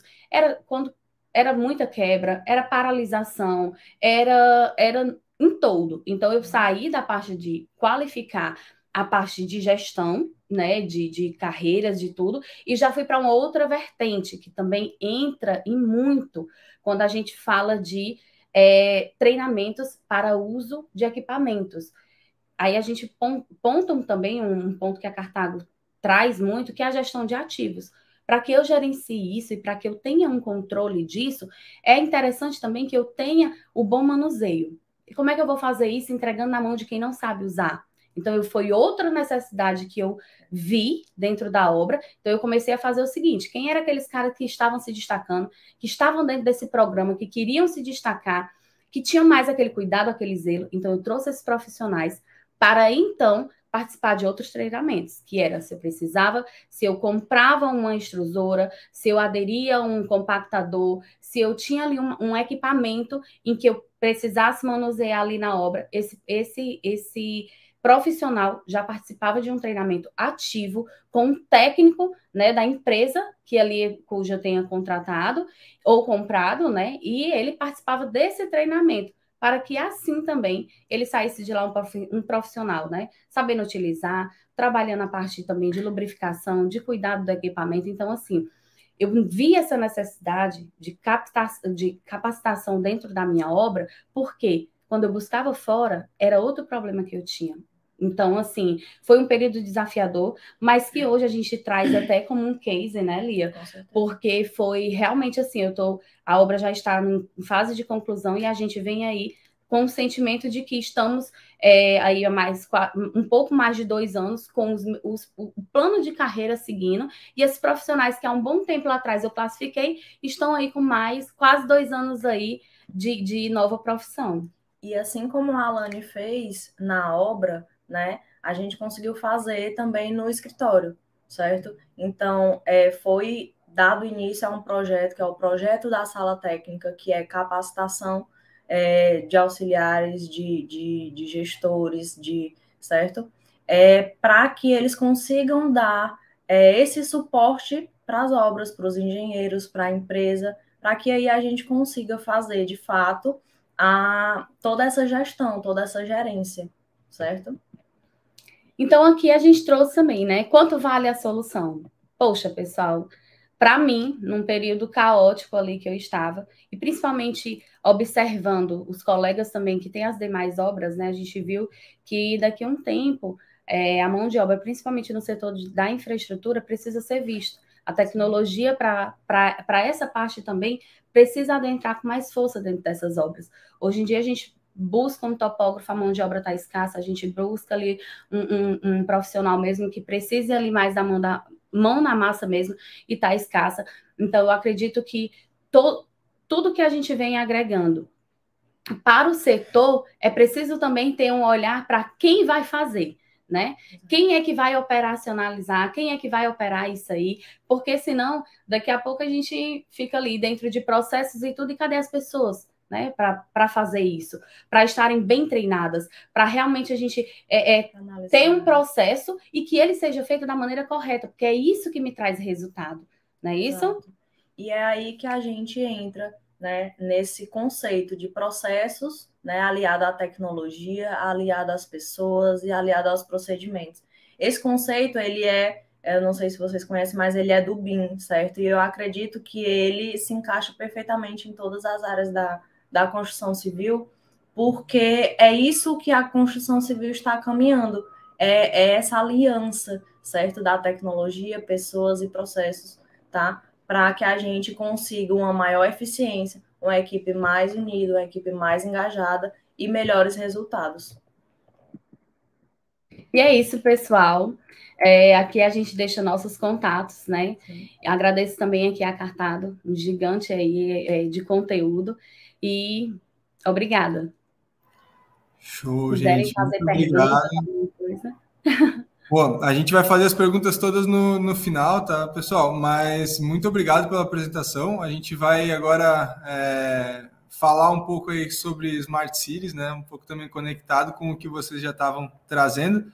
É, Rodrigo, muito bom te ter aqui de novo, cara. É um prazerzão sempre contar com a tua presença. Manda ver aí no. no Isso aí, Pedro. Bacana, vamos lá. Beleza?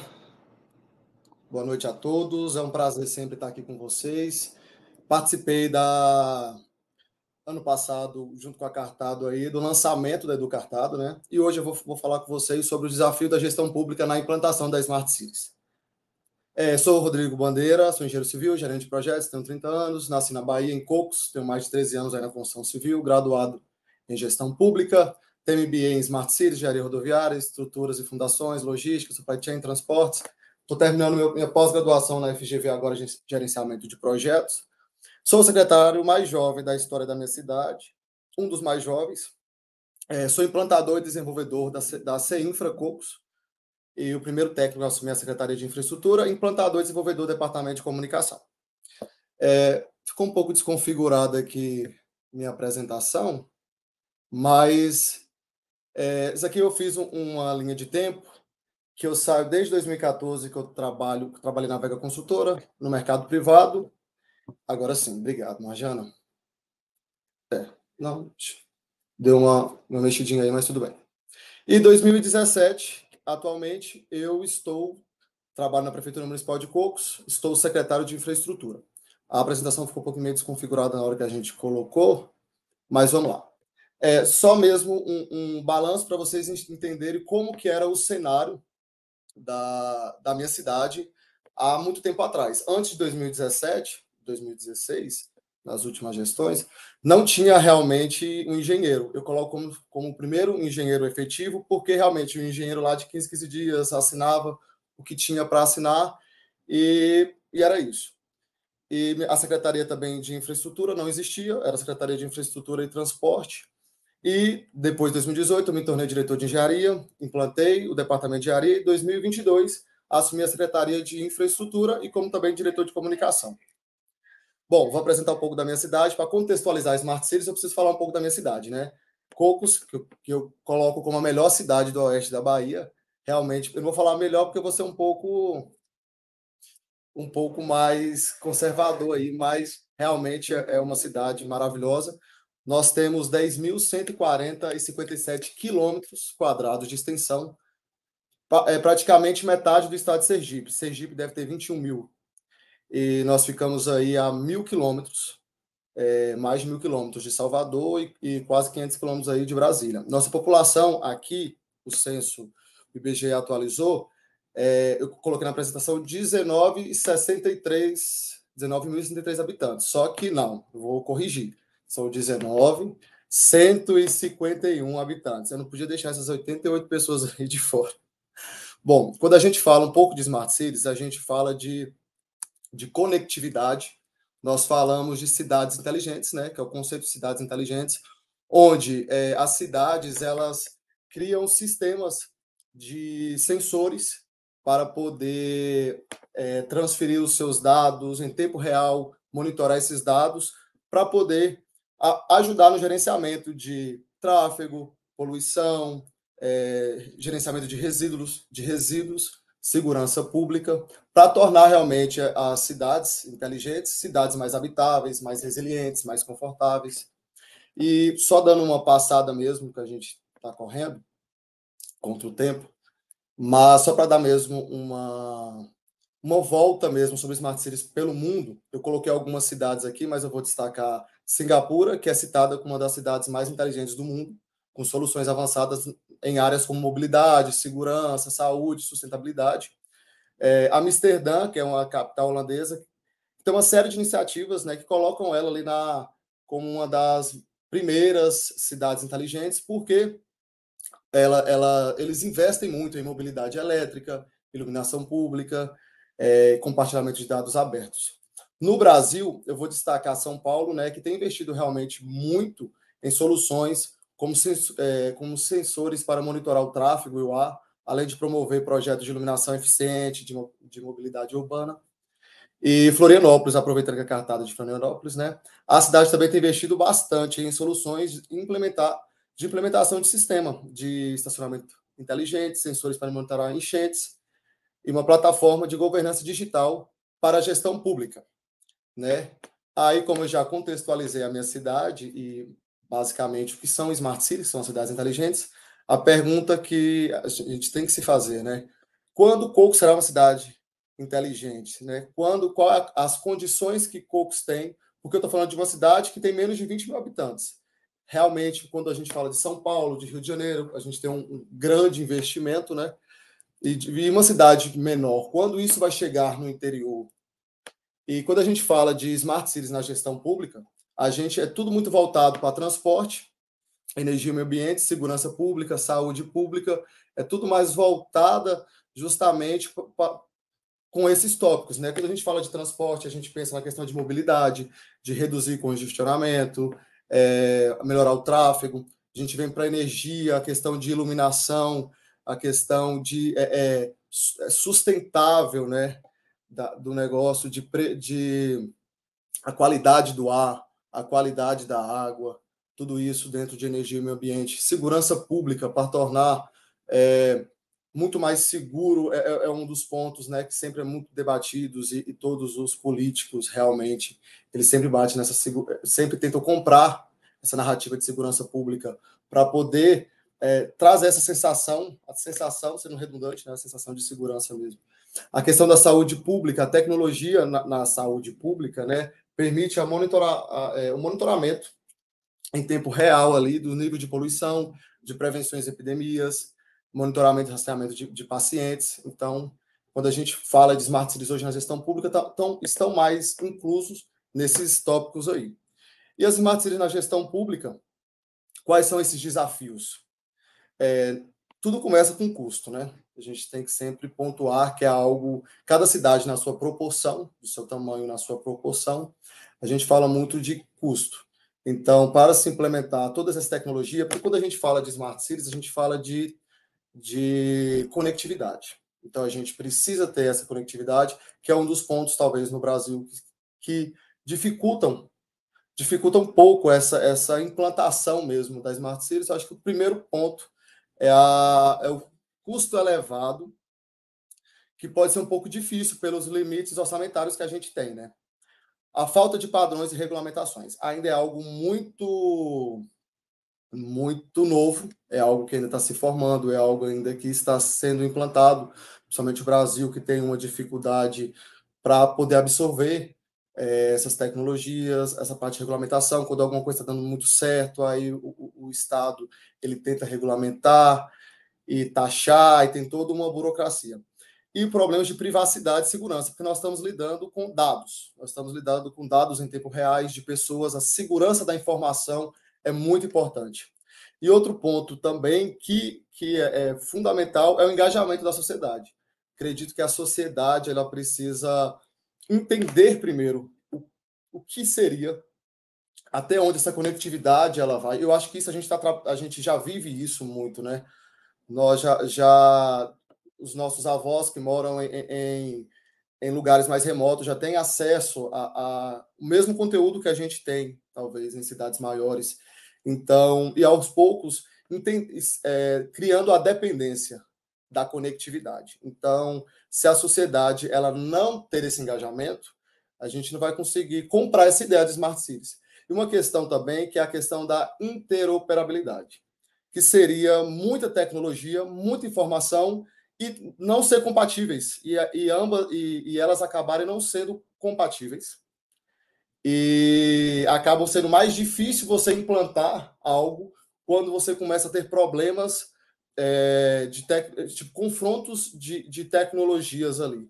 E outra questão é a questão política, que eu acho que é uma das fundamentais, porque até que ponto os nossos políticos hoje estão preparados para receber tanta informação, ser tão transparente, porque é necessário ser muito transparente, quando a gente fala de smart city, a gente está conectado, são informações em tempo real, você não consegue, é, é, hoje em dia, pode ser que tenha muito, é, manipulação de dados, você não vai conseguir manipular dados, então, assim, até que ponto a nossa política, os nossos políticos vão comprar isso, né? Então, Pedro, é, sei que tinha que ser rápido, é isso aí, muito obrigado. Boa, boa. Bom demais, Rodrigo. Realmente, é, assim como o Cocos, Floripa é, tem investido bastante em Smart Cities, a gente fica bem feliz assim e participamos de algumas das iniciativas aqui para dar a nossa contribuição também. E acho que ficamos muito felizes também de ter um parceiro que contribui aí na, dentro da, da sua região também, né? Acho que é super importante fazer essa força. é extremamente relevante, né? Acho que todos os assuntos aqui a gente uhum. consegue praticamente ter um webinar dedicado, né, aí para ao longo do ano. É. Mas seria isso. É muito, muito conteúdo, né? Exatamente. Agora, isso. E agora a gente vai com, com o Jeff e com o Kelvin, né, falar um pouco mais sobre o pavimento, né? Trazer aí uh, algumas técnicas inovadoras. Pessoal, fiquem à vontade, tá? E logo depois a gente faz aí o, o bate-papo com as perguntas, beleza? Até Valeu, Pedro. Fala, Kelvin. Fala, como é que tá, meu amigo? Tudo certo? Cara, eu acho que a apresentação deu uma deu uma invertida aí, viu, Marjana? Porque tava é, é, é branca ela, tá? Mas vamos lá, para não perder tempo. Bom, o que a gente é... vocês estão me, tá me ouvindo aí, Kelvin? Tá, tô sim. Tá. Vamos lá. É, o que a gente veio fala, falar aqui para vocês é um assunto muito relevante. A gente já vem falando aí desde o início da Cartado Wiki, falando sobre né, é, manutenção 4.0, gestão de ativos, novas tecnologias, inovações, e tem um assunto que não pode, que é totalmente relacionado à, à inovação, né, que a gente fala, que são né, os, os materiais reciclados, tá? É um assunto muito importante, sustentabilidade, meio ambiente, ESG está muito na, na, na, moda aí, vamos dizer assim. E hoje eu estou aqui com meu amigo Kelvin do canal Agregando-se, canal voltado exclusivamente aí para falar sobre agregado reciclado e esse mundo né, de sustentabilidade. Vale a pena é, todo mundo seguir aí, tá? Então, passei aqui. Bom, é, ele realmente ficou. Quando subiu aí ficou estranho. Bom, vamos lá. É, para quem não conhece, sou Jefferson Inoue, Sou engenheiro civil, tenho pós aí em inovação, em gerenciamento e inovação de cidades inteligentes, curso que meu querido amigo é, Rodrigo está fazendo. Sou viciado em desenvolvimento urbano e estamos aí para transformar lugares e impactar vidas, tá? Bom, lá, tudo bem com vocês? Ótima noite a todos. É, vou me apresentar brevemente aqui para vocês. Meu nome é Kelvin Rabelo, sou idealizador do projeto Agregando-se né, e diretor de duas usinas de reciclagem de entulho tá? E juntos podemos construir um futuro melhor para todos aí. Vamos embora aí. Bora lá. Bom, pensar no futuro é planejar o agora, tá? É, nós que, que atuamos né, diretamente, diretamente não, atuamos com construção civil, né, na engenharia, a gente tem muito que, que pensar nesse, nessa frase aí, tá?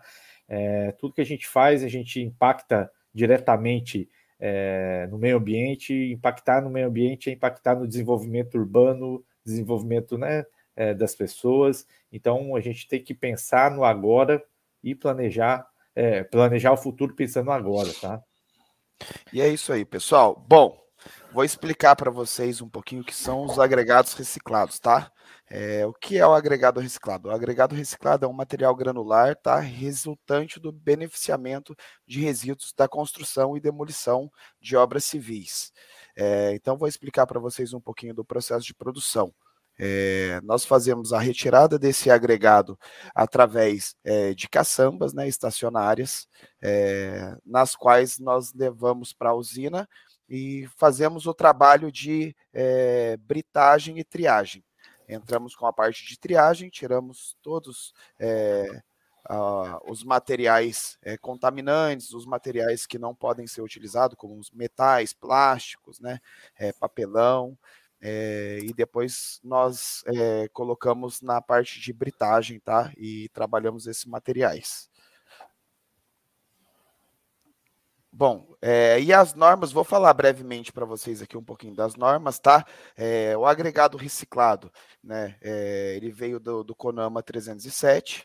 Para quem não sabe, o CONAMA é o Conselho Nacional do Meio Ambiente, tá? Dia 5, aliás, estamos fazendo daqui a alguns dias 21 anos é, de, de, agregados reciclados aí de usinas de RCC. Então, dia 5 de julho de 2002, tá, foi criado é, essa norma né, na, do CONAMA, na qual é, isso iria beneficiar e iria nos proporcionar algo a, a favor da sustentabilidade.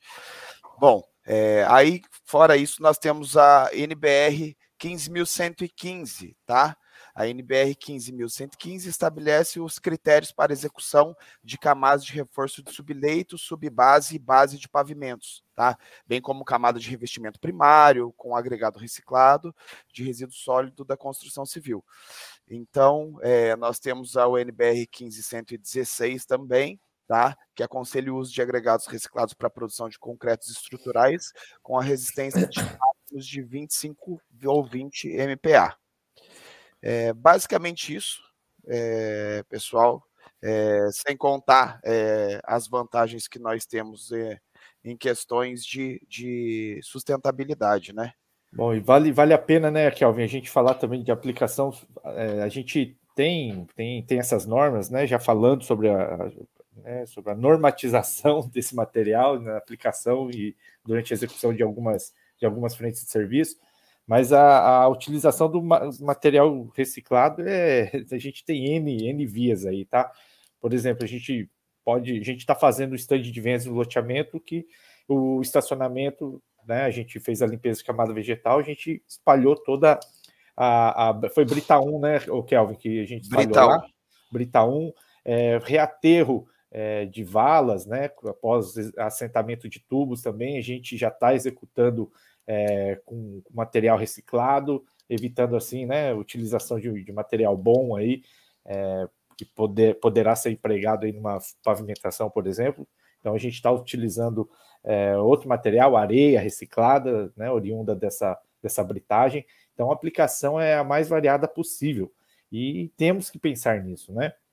Cada vez mais cada vez mais né, os, os é, material né, natural tá, tá vendo estão ficando cada vez mais escassos, né? Vide aí ah, os, o famoso cascalho, né? O cascalho em determinadas regiões a gente já não encontra mais. Em São Paulo é quase zero jazida de cascalho para utilização em, em pavimentação. É, no Centro-Oeste, que ainda temos né, algumas jazidas, também já está ficando escasso. Então, a gente tem que pensar, principalmente quem atua aí com pavimentação, é, em algo, algo sustentável e, e que venha substituir esses materiais naturais, tá?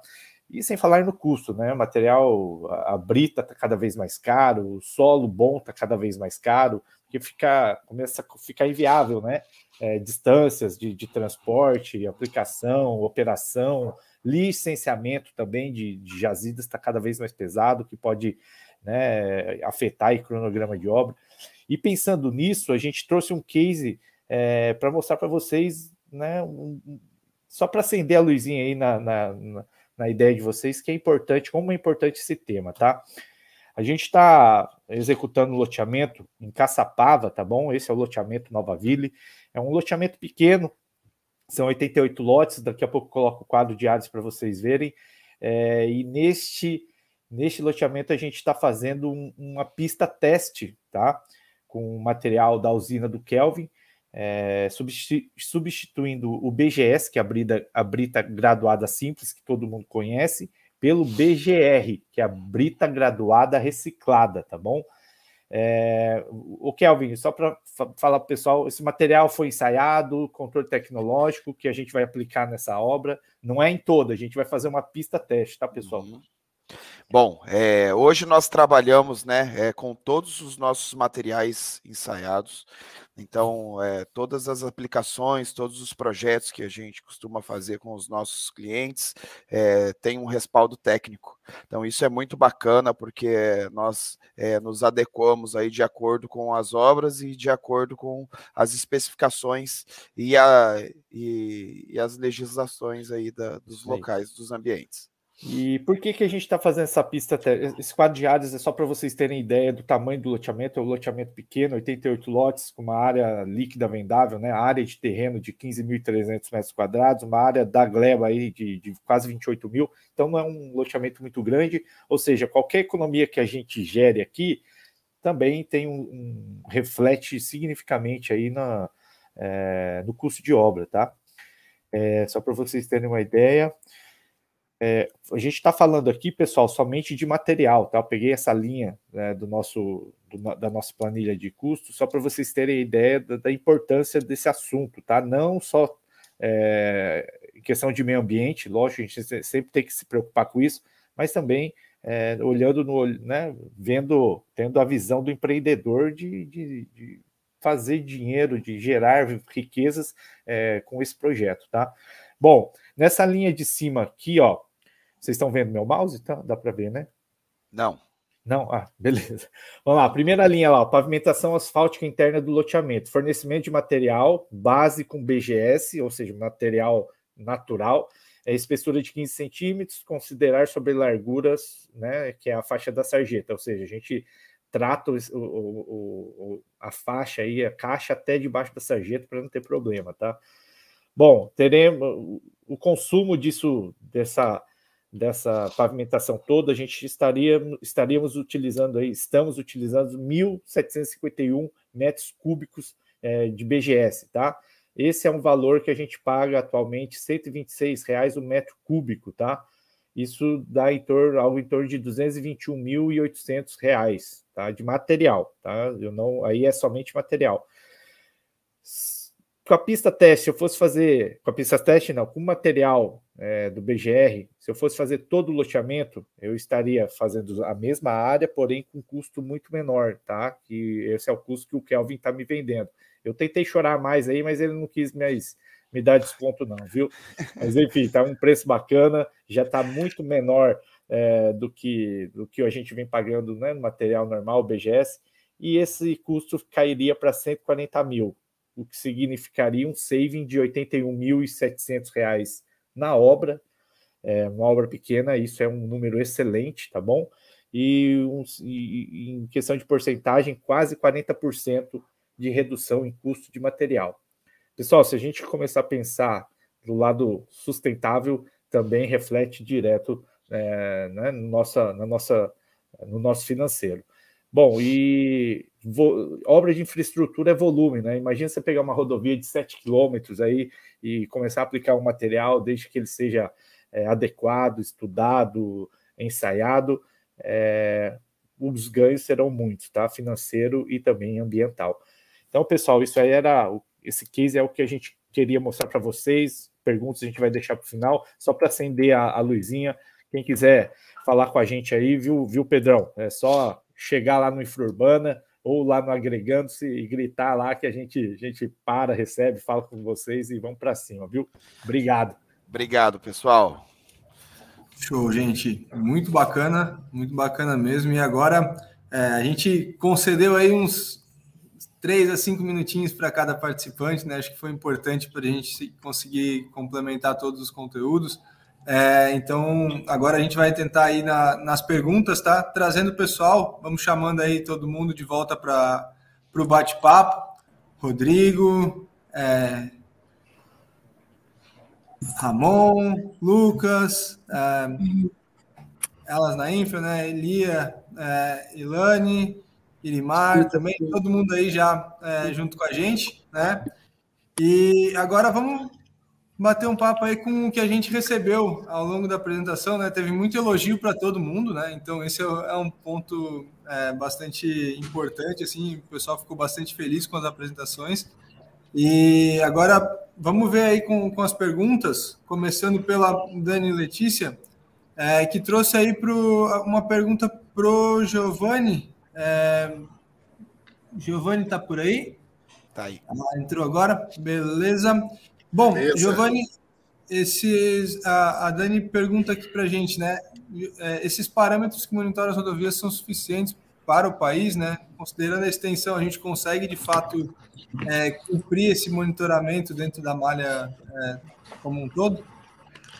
Bom, os parâmetros, é, ele, minha avaliação, né? Eles são suficientes, né? Se devidamente cumpridos os serviços, né? Para garantir para o usuário, né? O bom conforto de rolamento, a segurança, né? E principalmente, né, a durabilidade do ativo, né, ao longo daquele período de concessão. Então nós temos parâmetros ali voltados à parte de conforto de rolamento, né?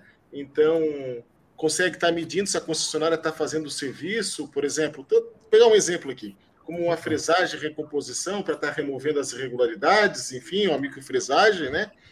E se a concessionária está fazendo o, o, serviço de recuperação estrutural, tu não vai encontrar na rodovia trincamento, trinca interligada, panela, né? Então, assim, o, o, que, o que traz o contrato de concessão e o pé já é a cobrança é bem forte para cima da concessionária, né? A gente vê por aí, né, algumas concessionárias com contrato desequilibrado que não conseguem cumprir os parâmetros. Tanto é que algumas estão até devolvendo a concessão. Boa, é, exatamente. Os, os, parâmetros, se, se a gente consegue aplicar né, na malha, eu acredito que é, tem, tem o, o, resultado esperado, né? Com Mas, certeza. Boa. Marjane, temos mais perguntas aí? Ó, oh, o Léo. Tudo bem, Léo? Bom te ver também, cara. É, bom, o Léo trouxe uma pergunta aí para o Lucas é, Ribeiro, que foi sobre o, os lotes 1 e 2 do Paraná, se já tem prazo para operacionalização das concessões, né? Se já aconteceu os leilões e puder comentar um pouco de que pé que está isso. Então, é, essas concessões, elas foram previstas aí para é, os leilões acontecerem aí em agosto e em setembro. E por que que foi escolhido dessa maneira? Para que os investidores tenham tempo, né, de tomar um fôlego e recuperar e vir para o próximo lote. Então, vamos ver como é que o mercado vai reagir. E a operação, ela é basicamente 2024, né? Inicia aí é, tem implantação inicial, tem todo o sistema que eles precisam implantar para começar a operar, mas de fato em 2024 começa a rodar tudo. Boa, maravilha. É, bom, vamos para a próxima aqui. Tem uma pergunta para Irimar também. Irimar, o João, é, aqui da Cartada, também perguntou é, se tu enxerga o avanço de PPPs para manutenção de praças e parques públicos. Como que tem evoluído isso dentro do mercado? É, bom, o que eu vejo é que está indo é, numa um percentual bem inferior às demais, mas está indo, né? É, e eu acredito que é o caminho, sim, porque a, o governo não tem essa velocidade para cuidar é, para cuidar das coisas como a iniciativa privada tem. É, e também é, tudo tudo fica muito lento, né? E mesmo o planejamento pode ou não pode ser cumprido, e eu acho que sempre um contrato aí ajuda. O problema sempre é a gestão disso tudo e a supervisão. É, um bom, uma boa supervisão, uma boa gestão, qualquer modelo pode dar certo, né? Com próprio ou ou PPPs ou terceirizados, o problema, eu, o problema não, né? A solução é uma boa gestão e uma velocidade na cobrança de, de requisitos do contrato, né? Ter uma, uma velocidade, o governo ter uma velocidade para cobrar e para imputar sanções quando é necessário voltar para a rota. Mas eu acredito que é o caminho, sim. Boa. É, inclusive isso conecta também com, com o que ali a Lana e também o próprio Rodrigo trouxeram, né? É, em, em, termos de é, parques públicos, é, todo momento que a gente pensa em concessão, a gente já está pensando também em, é, em, ter um pouco mais de conectividade, né? Trazer um pouco mais de, é, de inteligência mesmo, né? Para esses locais. E da complexidade em ter mão de obra para executar todos esses projetos, né? Porque querendo ou não, essas exigências elas acabam trazendo é, uma demanda considerável de mão de obra, né? Então foi bem legal ter essa conexão aí com, com o trabalho das, das meninas, que ficou bem bacana também. Acho que é bem legal de, de aprofundar nesse sentido. E bom, Ô, acho Pedro, que só só, só, só contribuindo com essa parte aí da, né, da, da, das PPPs, é, a gente está, nós estamos executando loteamento, né, aqui, no, aqui em Caçapava, e tem duas praças, né, que dividem próximas ao loteamento que a gente quis adotar para cuidar delas, porque né, ajudaria ali no produto. Só que a, uhum. a, a burocracia e, e, a questão da velocidade que foi comentada pela Irimar, ela atrapalha tanto que faz com que a gente meio que desista de, de, de entrar nisso, tá? Por conta de velocidade mesmo. Para você ter uma ideia, já está rolando há dois meses essa. É, é, a gente teve que entrar numa licitação dentro da prefeitura, mesmo que seja uma licitação para uma um participante só adotar essas duas praças, é, e isso desanima né, o, empreendedor. Né? Porém, a gente entende, eu, depois que fiz o, né, o, o, MBA em Gestão e Inovação em Cidades Inteligentes, eu comecei a olhar o lado é, da gestão pública também. Então, qualquer coisa que se faça fora da, da cartilha né, de, de regras, de procedimentos, é, com certeza é processo e, e, e dor de cabeça para o gestor público. Então, só que a gente tem que quebrar isso, né? E isso aí que as cidades inteligentes têm que trabalhar bastante. É isso.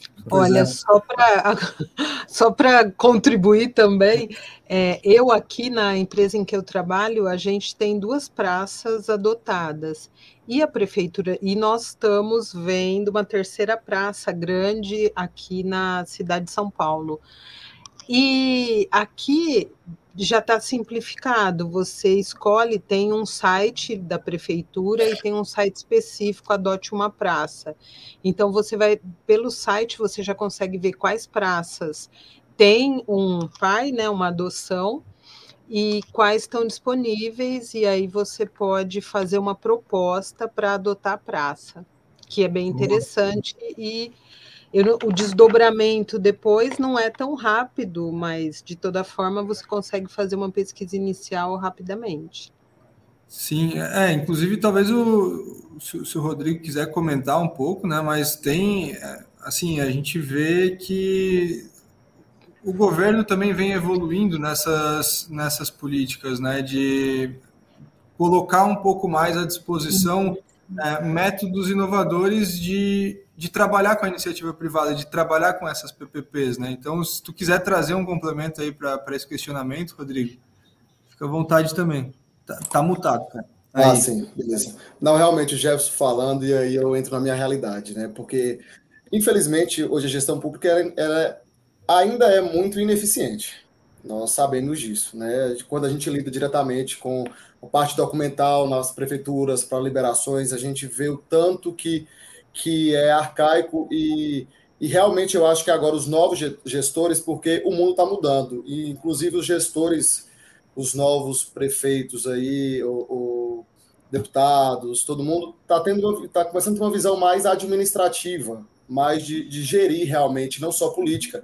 Então acredito eu que eles entendem que só com a parte é, pública, eles não vão conseguir chegar a lugar nenhum. Então, eles precisam realmente absorver o mercado privado e absorver tudo que eles têm para oferecer para poder tentar desempenhar um papel diferente e realmente fazer gestão, não só política ou o que a gente está acostumado a ver aí esses anos todos, desde a nossa cidade, ao nosso estado, ao nosso país. Boa. É, bom, temos uma, mais uma pergunta aqui, né? O, o João perguntou também para o Ramon, é, pensando no aumento da vida útil dos ativos é, de pavimento mesmo, né? Se tu tem algum case que, que seria legal de, de trazer aí para o pessoal. E aproveito para estender essa pergunta também para o Jeff e para o Kelvin, se quiserem fazer algum complemento também. É, sei que vocês já trouxeram um caso bem interessante, né? Mas se quiserem trazer uma segunda opção, é, pode ser legal aí. Fiquem à vontade daí. Pode começar, Ramon. Então, não, temos vários, é, vários cases ah, sobre isso. próprio, a própria implementação do método Medina né, trouxe várias pistas experimentais ao longo de todo o território brasileiro. Né? Eu mesmo falo do método Medina porque participamos do aqui na UFSC mesmo, né? A UFSC participou, né? A Federal de Santa Catarina participou dessas pistas experimentais. Então, essas pistas experimentais são os os principais cases em relação ao aumento, né, o ganho da vida útil com a implementação do, do novo método, né, começando a levar em consideração as características mecânicas de cada material. E fica aí já é, muito boa a apresentação de todos, né, mas ali interessante a parte de reciclagem que trouxe o Jefferson, Elvin, em relação a esses materiais reciclados, né? Como é importante, então, fazer a caracterização mecânica deles e aí ju consegue justificar eles na utilização desses, desses materiais, um dimensionamento aí utilizando o método Medina, por exemplo. Então aí fica todo mundo é, perde-se o, o, preconceito né, de estar tá utilizando um material reciclado, ah, não é tão bom. Na verdade, é um bom material, né, só que ele está vindo de uma reciclagem.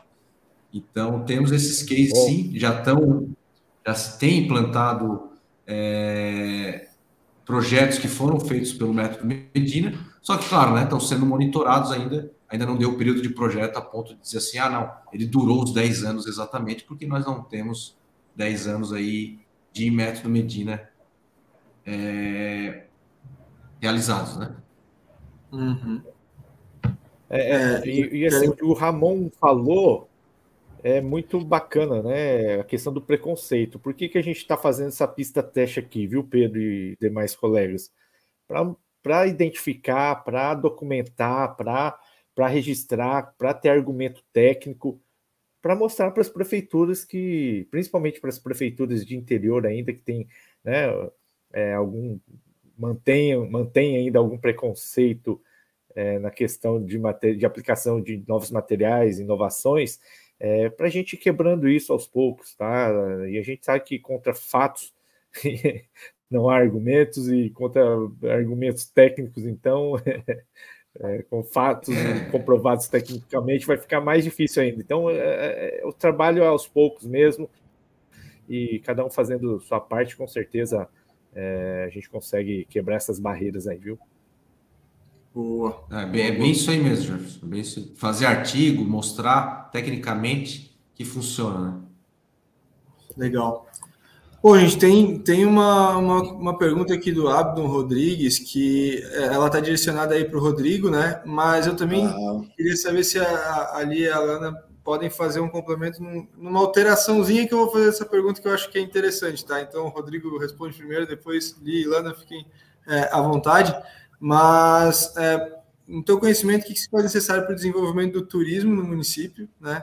Bom. E daí, assim, de, depois disso, né, a pergunta que eu faço para ali, para a Ana, é referente a se tirasse turismo dali, né, para o desenvolvimento do município, o que, que a, a, o município pode fazer para ajudar na capacitação de mão de obra para esse desenvolvimento, tá? Bom, vamos lá, vamos lá. Abdon é, é, o nosso diretor de turismo da minha cidade. Ah, isso. Só observação. Aí ele colocou esse, esse essa pergunta, eu acho, para interagir também, né, e brincar com a gente. Mas a questão é o seguinte, meu amigo Abdon, é, a, o primeiro passo para você fazer qualquer tipo de pensar no desenvolvimento de qualquer área é conhecer a sua cidade, conhecer seu município. Quando a gente fala de turismo em Cocos, como eu, eu já venho ali já contextualizando, de uma cidade de 10 mil quilômetros quadrados, metade do estado do Sergipe, onde você tem belezas naturais, onde você tem o cerrado, onde você tem é, muita, muito, na verdade a parte hídrica é muito rica, onde o nosso agro também que é muito forte, né? Então assim você pega todas essas características de conhecer realmente todas as características do município para saber onde ela é inserida. E eu sei que você está doido logo para desenvolver seu plano de turismo aí e contratar uma empresa específica sobre de turismo mesmo para poder é, realmente fazer esse filtro de todas essas informações e poder também é, é, poder fomentar é, com condições de fomentar realmente o turismo na, na cidade. Acredito que os dois primeiros passos justamente esse a gente entender o que a gente tem e poder depois, junto com profissionais específicos, é, fazer essa, essa junção e transformar é, o turismo ou qualquer outra área do município. Boa. Meninas, como que a gente faz para desenvolver esses profissionais agora? Pronto, excelente. É, aqui em Fortaleza, Ceará, né, a gente tem alguns órgãos que já trabalham isso, inclusive oferecem cursos gratuitos mas eu acho que realmente o incentivo a essa capacitação ainda é pouco. Né? A gente vê que antes, pelo menos aqui na cultura do nosso estado, era o quê? E até hoje eu ainda tenho muito forte isso. Eu preciso captar essa mão de obra, mais, pelo menos mais pesada, no interior do estado. Né? Então, eu trago esses profissionais, muitas vezes com custo de alojamento e tudo, porque são aqueles que querem realmente trabalhar com a mão na massa, digamos, né? Então, hoje em dia, é você realmente ter essa, essa pesquisa de mercado e, principalmente, ofertar mais benefícios capacitações, planos de carreira, porque se você perguntar a uma criança que nasceu basicamente de 2000 para cá, é, o que, é que ele sonha para a carreira dele, eu acredito que essa mão de obra da infraestrutura da construção civil ela é pouco se ouvida, mas que hoje é muito necessária. E que daqui a um tempo a gente não sabe realmente como é que vai ser feito. Sobre a questão de gestores e engenheiros, eu já trago para o âmbito é, educacional nas universidades. Né? Hoje é um, um, um ponto que a gente fala e pontua muito que as universidades não estão preparando para o mercado. Na, na universidade, eu trabalho muita técnica, mas eu pouco se escuto falar de é, estudar aquela obra, de trabalhar o dia a dia, e principalmente, que é o que o engenheiro lida basicamente todo santo dia, lidar com pessoas, né? Gestão de pessoas. Então, você ter mais uma preparação dentro do seu âmbito é, acadêmico para o, a, a, é, você não chegar no mercado, né? Tão cru, tão ali é, é, muito engessado com a técnica, né? E também trazer, trabalhar ali o que é que eu vejo hoje que a gente já tem planos para que ser inserido, atrativos para essa mão de obra, né? Para que esses futuros jovens é, se a, a, entendam ali que existe sim um plano de carreira, a tecnologia também vem com um aliado isso, e a gente consegue meio que equalizar aí para que dê segmento nesse, nesse nicho, não é isso, Miguel? Perfeito. Boa. É, bom, gente, só para a gente não estourar demais o tempo, né? Eu vi que a gente até conseguiu segurar o público aqui, o pessoal tá, tá, tá acompanhando e compartilhando, mas é, vamos aí para as últimas duas perguntas, tá? É, a partir de agora aí as, as próximas a gente compartilha no, é, no pós-webinar, tá? Mas então aí para uma pergunta para o Giovanni é, sobre qual é o impacto da burocracia como impedimento para que as concessões cumpram a performance dos contratos. É, você vai ter alguma experiência nesse sentido, Giovanni? Bom, é, eu venho de uma concessão da terceira etapa, né, onde a modelagem foi totalmente, é totalmente diferente de uma concessão da, da, da quarta etapa, e pelo que eu entendi a pergunta ali, fala o impedimento né, para as concessões cumprir a performance do contrato. Cumprir a performance é, dos contratos é cumprir aquilo que está previsto no contrato, no PER, atender aqueles parâmetros todos. Né? É importante realmente uma concessão se pagar. O que é a concessão se pagar? O dinheiro do pedágio, porque onde é que entra dinheiro numa concessão? É na tarifa do pedágio. Teoricamente é só ali que entra dinheiro, né? Então, aquele dinheiro que entra, ele tem que pagar todos os serviços, e esses serviços que estão sendo feitos, aqui falando do pavimento, da engenharia, tem que ser suficiente é, para manter aqueles parâmetros de desempenho, é, do ponto de vista de fazer restauração, fazer, por exemplo, intervenções de cunho funcional, fazer as obras, e dá lucro para a concessionária. Precisa dar lucro para a concessionária, senão ninguém entra na concessão. Então, quando nós temos um, uma tarifa de pedágio, entre aspas, assim, que tem aquele caráter um pouco, um pouco popular de, de não, não pesar no bolso do usuário, mas ele não paga a conta da obra. Aí fica aqueles contratos de concessão capenga, é, com dificuldade de cumprir, aí o poder concedente parte para cima, que não está cumprindo, alto de infração, e começa a desequilibrar todo o contrato. Aí só resta entregar a chave em Brasília e falar: quero ir embora, quero relicitar.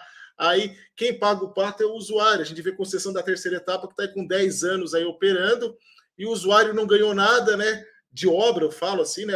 E, e aí, como é que fica? Até relicitar, voltar a uma outra empresa. Então, na minha opinião, só resumindo aqui, é, é crucial que, que, se modele uma tarifa de pedágio que sustente o negócio, senão não vai. E, por exemplo, é, é difícil a gente ver, por exemplo, concessões em São Paulo com problema no contrato, né? Então, porque já se parte com outro patamar tarifário. Então, acho que o sucesso das concessões federais, Brasil e nos outros estados, é que uma tarifa se pague tudo, né? Sim, é verdade. E, bom, aí partindo para nossa última pergunta, tá? Da, da Engeneves, né? É, aí direcionada também para a Lani e para a Lia. Referente a, na prática, assim, é, relação entre Secretaria de Trânsito e de Obras dentro das cidades, em meio ao contrato de expansão de redes de infraestrutura. Ajudam ou atrapalham? Vocês conseguem trazer um pouco aí dessa, Bom, é, como a gente já vem falando, é, Fortaleza hoje virou um grande canteiro de obra, principalmente de infraestrutura. É, a gente tem aí grandes contratos né, que abra, a, abrangem boa parte da cidade, inclusive um desses contratos é qual eu estou. E assim, é, deixa eu tentar entender a relação entre a Secretaria de Trânsito e de Obras da cidade em meio ao contrato de expansão de rede infra. Eu acredito que os órgãos eles estão é, é, digamos, se, ali se, empenhados, né? Hoje eu trato com o SOP em algumas rodovias ali é, estaduais, trato também com o órgão é, dentro que é a, a MC, né? E também trato com o DETRAN, que é o Departamento de Trânsito. Então, e fora a Secretaria de Infraestrutura. Então, quando é, tem esse, esse, digamos, essa, esse link de liberação, é, de tanto de obras como de trecho e tudo, a gente sempre consegue sentar ali e acordar, lógico sempre dentro do seu parâmetro, que um consegue liberar, o que outro não. Inclusive, engenheiro, estou te devendo aí uns dados, né, para levantamento, que justamente foi um ponto lá na obra, né, em que o SOP ele não autorizou que a gente fizesse pelo método tradicional, que é a escavação de vala, então aí a gente vai ter que fazer pelo método não destrutivo. E aí, assim, é, quando um traz essa situação, eu já levo para outro, reúno todo mundo e a gente tenta ali pelo que eu estou vendo, não sei se pela, pela, pela demanda, né, e o tempo do meu contrato ativo, a gente está conseguindo resolver bem, conversando e soluções assim bem rápidas até. Boa. Maravilha, gente. Tem a pergunta, mas no meu consenso foi isso. Show, show. É, pessoal, com isso a gente parte aí para o encerramento, né? É, eu, é, assim, acho que foi, foi mais prioritário a gente dar atenção aí para as perguntas do que, de fato, para um, um encerramento individual, tá? Então, é, para otimizar o tempo de todo mundo, vou pedir para é, cada um fazer um, um, um ok aí, um tchauzinho é, bem breve, tá? E a gente só de verdade agradecer todo mundo que ficou, assim, a gente teve é, bastante gente acompanhando o webinar, eu tenho acompanhado aqui do lado, né? É, junto com a gente no tempo todo, né? Então isso ficou muito positivo, mesmo extrapolando aí 30 minutinhos, tá? Mas de verdade a gente espera que tenha sido um conteúdo muito proveitoso para todo mundo. É, agradecer aqui aos participantes né, do, do dos painéis, é, conteúdo muito rico que de, de fato vai, é, vai gerar aí oportunidades adicionais de, de parceria e, e conteúdo, tá? Um grande abraço para todo mundo, valeu é, e até a próxima. Muito obrigado aí pela Cartado Week. Você também faz a gestão de serviços de campo? Tem dificuldades para acompanhar as atividades e montar relatórios? Você não está sozinho nessa. Mais de 90% das empresas de infraestrutura lidam com esses mesmos problemas. Gestores gastam pelo menos dois dias da semana só para organizar as informações recebidas do campo e produzir relatórios gerenciais. Por conta destes desafios, a Cartado atua diariamente para revolucionar a forma de gerenciar a infraestrutura. A plataforma conta com um aplicativo móvel para as equipes de campo e um sistema web para escritório. Com a nossa plataforma, você pode gerir 100% do processo de forma digital e economizar mais de 80% do tempo operacional. Graças ao aplicativo Cartado, você vai deixar de sofrer com registros não padronizados e descentralizados, ou até mesmo com a falta de informações. Com ele, equipes de campo terão uma rotina prática e sem burocracia, pois os formulários podem ser personalizados para atender a sua realidade. Utilizar a plataforma da Cartado é simples e intuitivo. O aplicativo funciona através de georreferenciamento e sem a necessidade de internet, pensado especialmente para equipes de campo.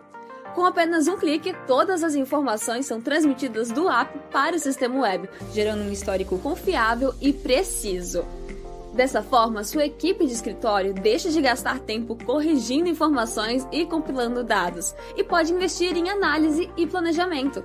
Isso porque com o sistema web você não perderá tempo montando relatórios, já que eles são emitidos de forma automática pela plataforma da Cartado. Além disso, você também pode acompanhar os serviços em tempo real, controlar a produção, analisar indicadores e mapas interativos, realizar análises preditivas de seus processos e muito mais.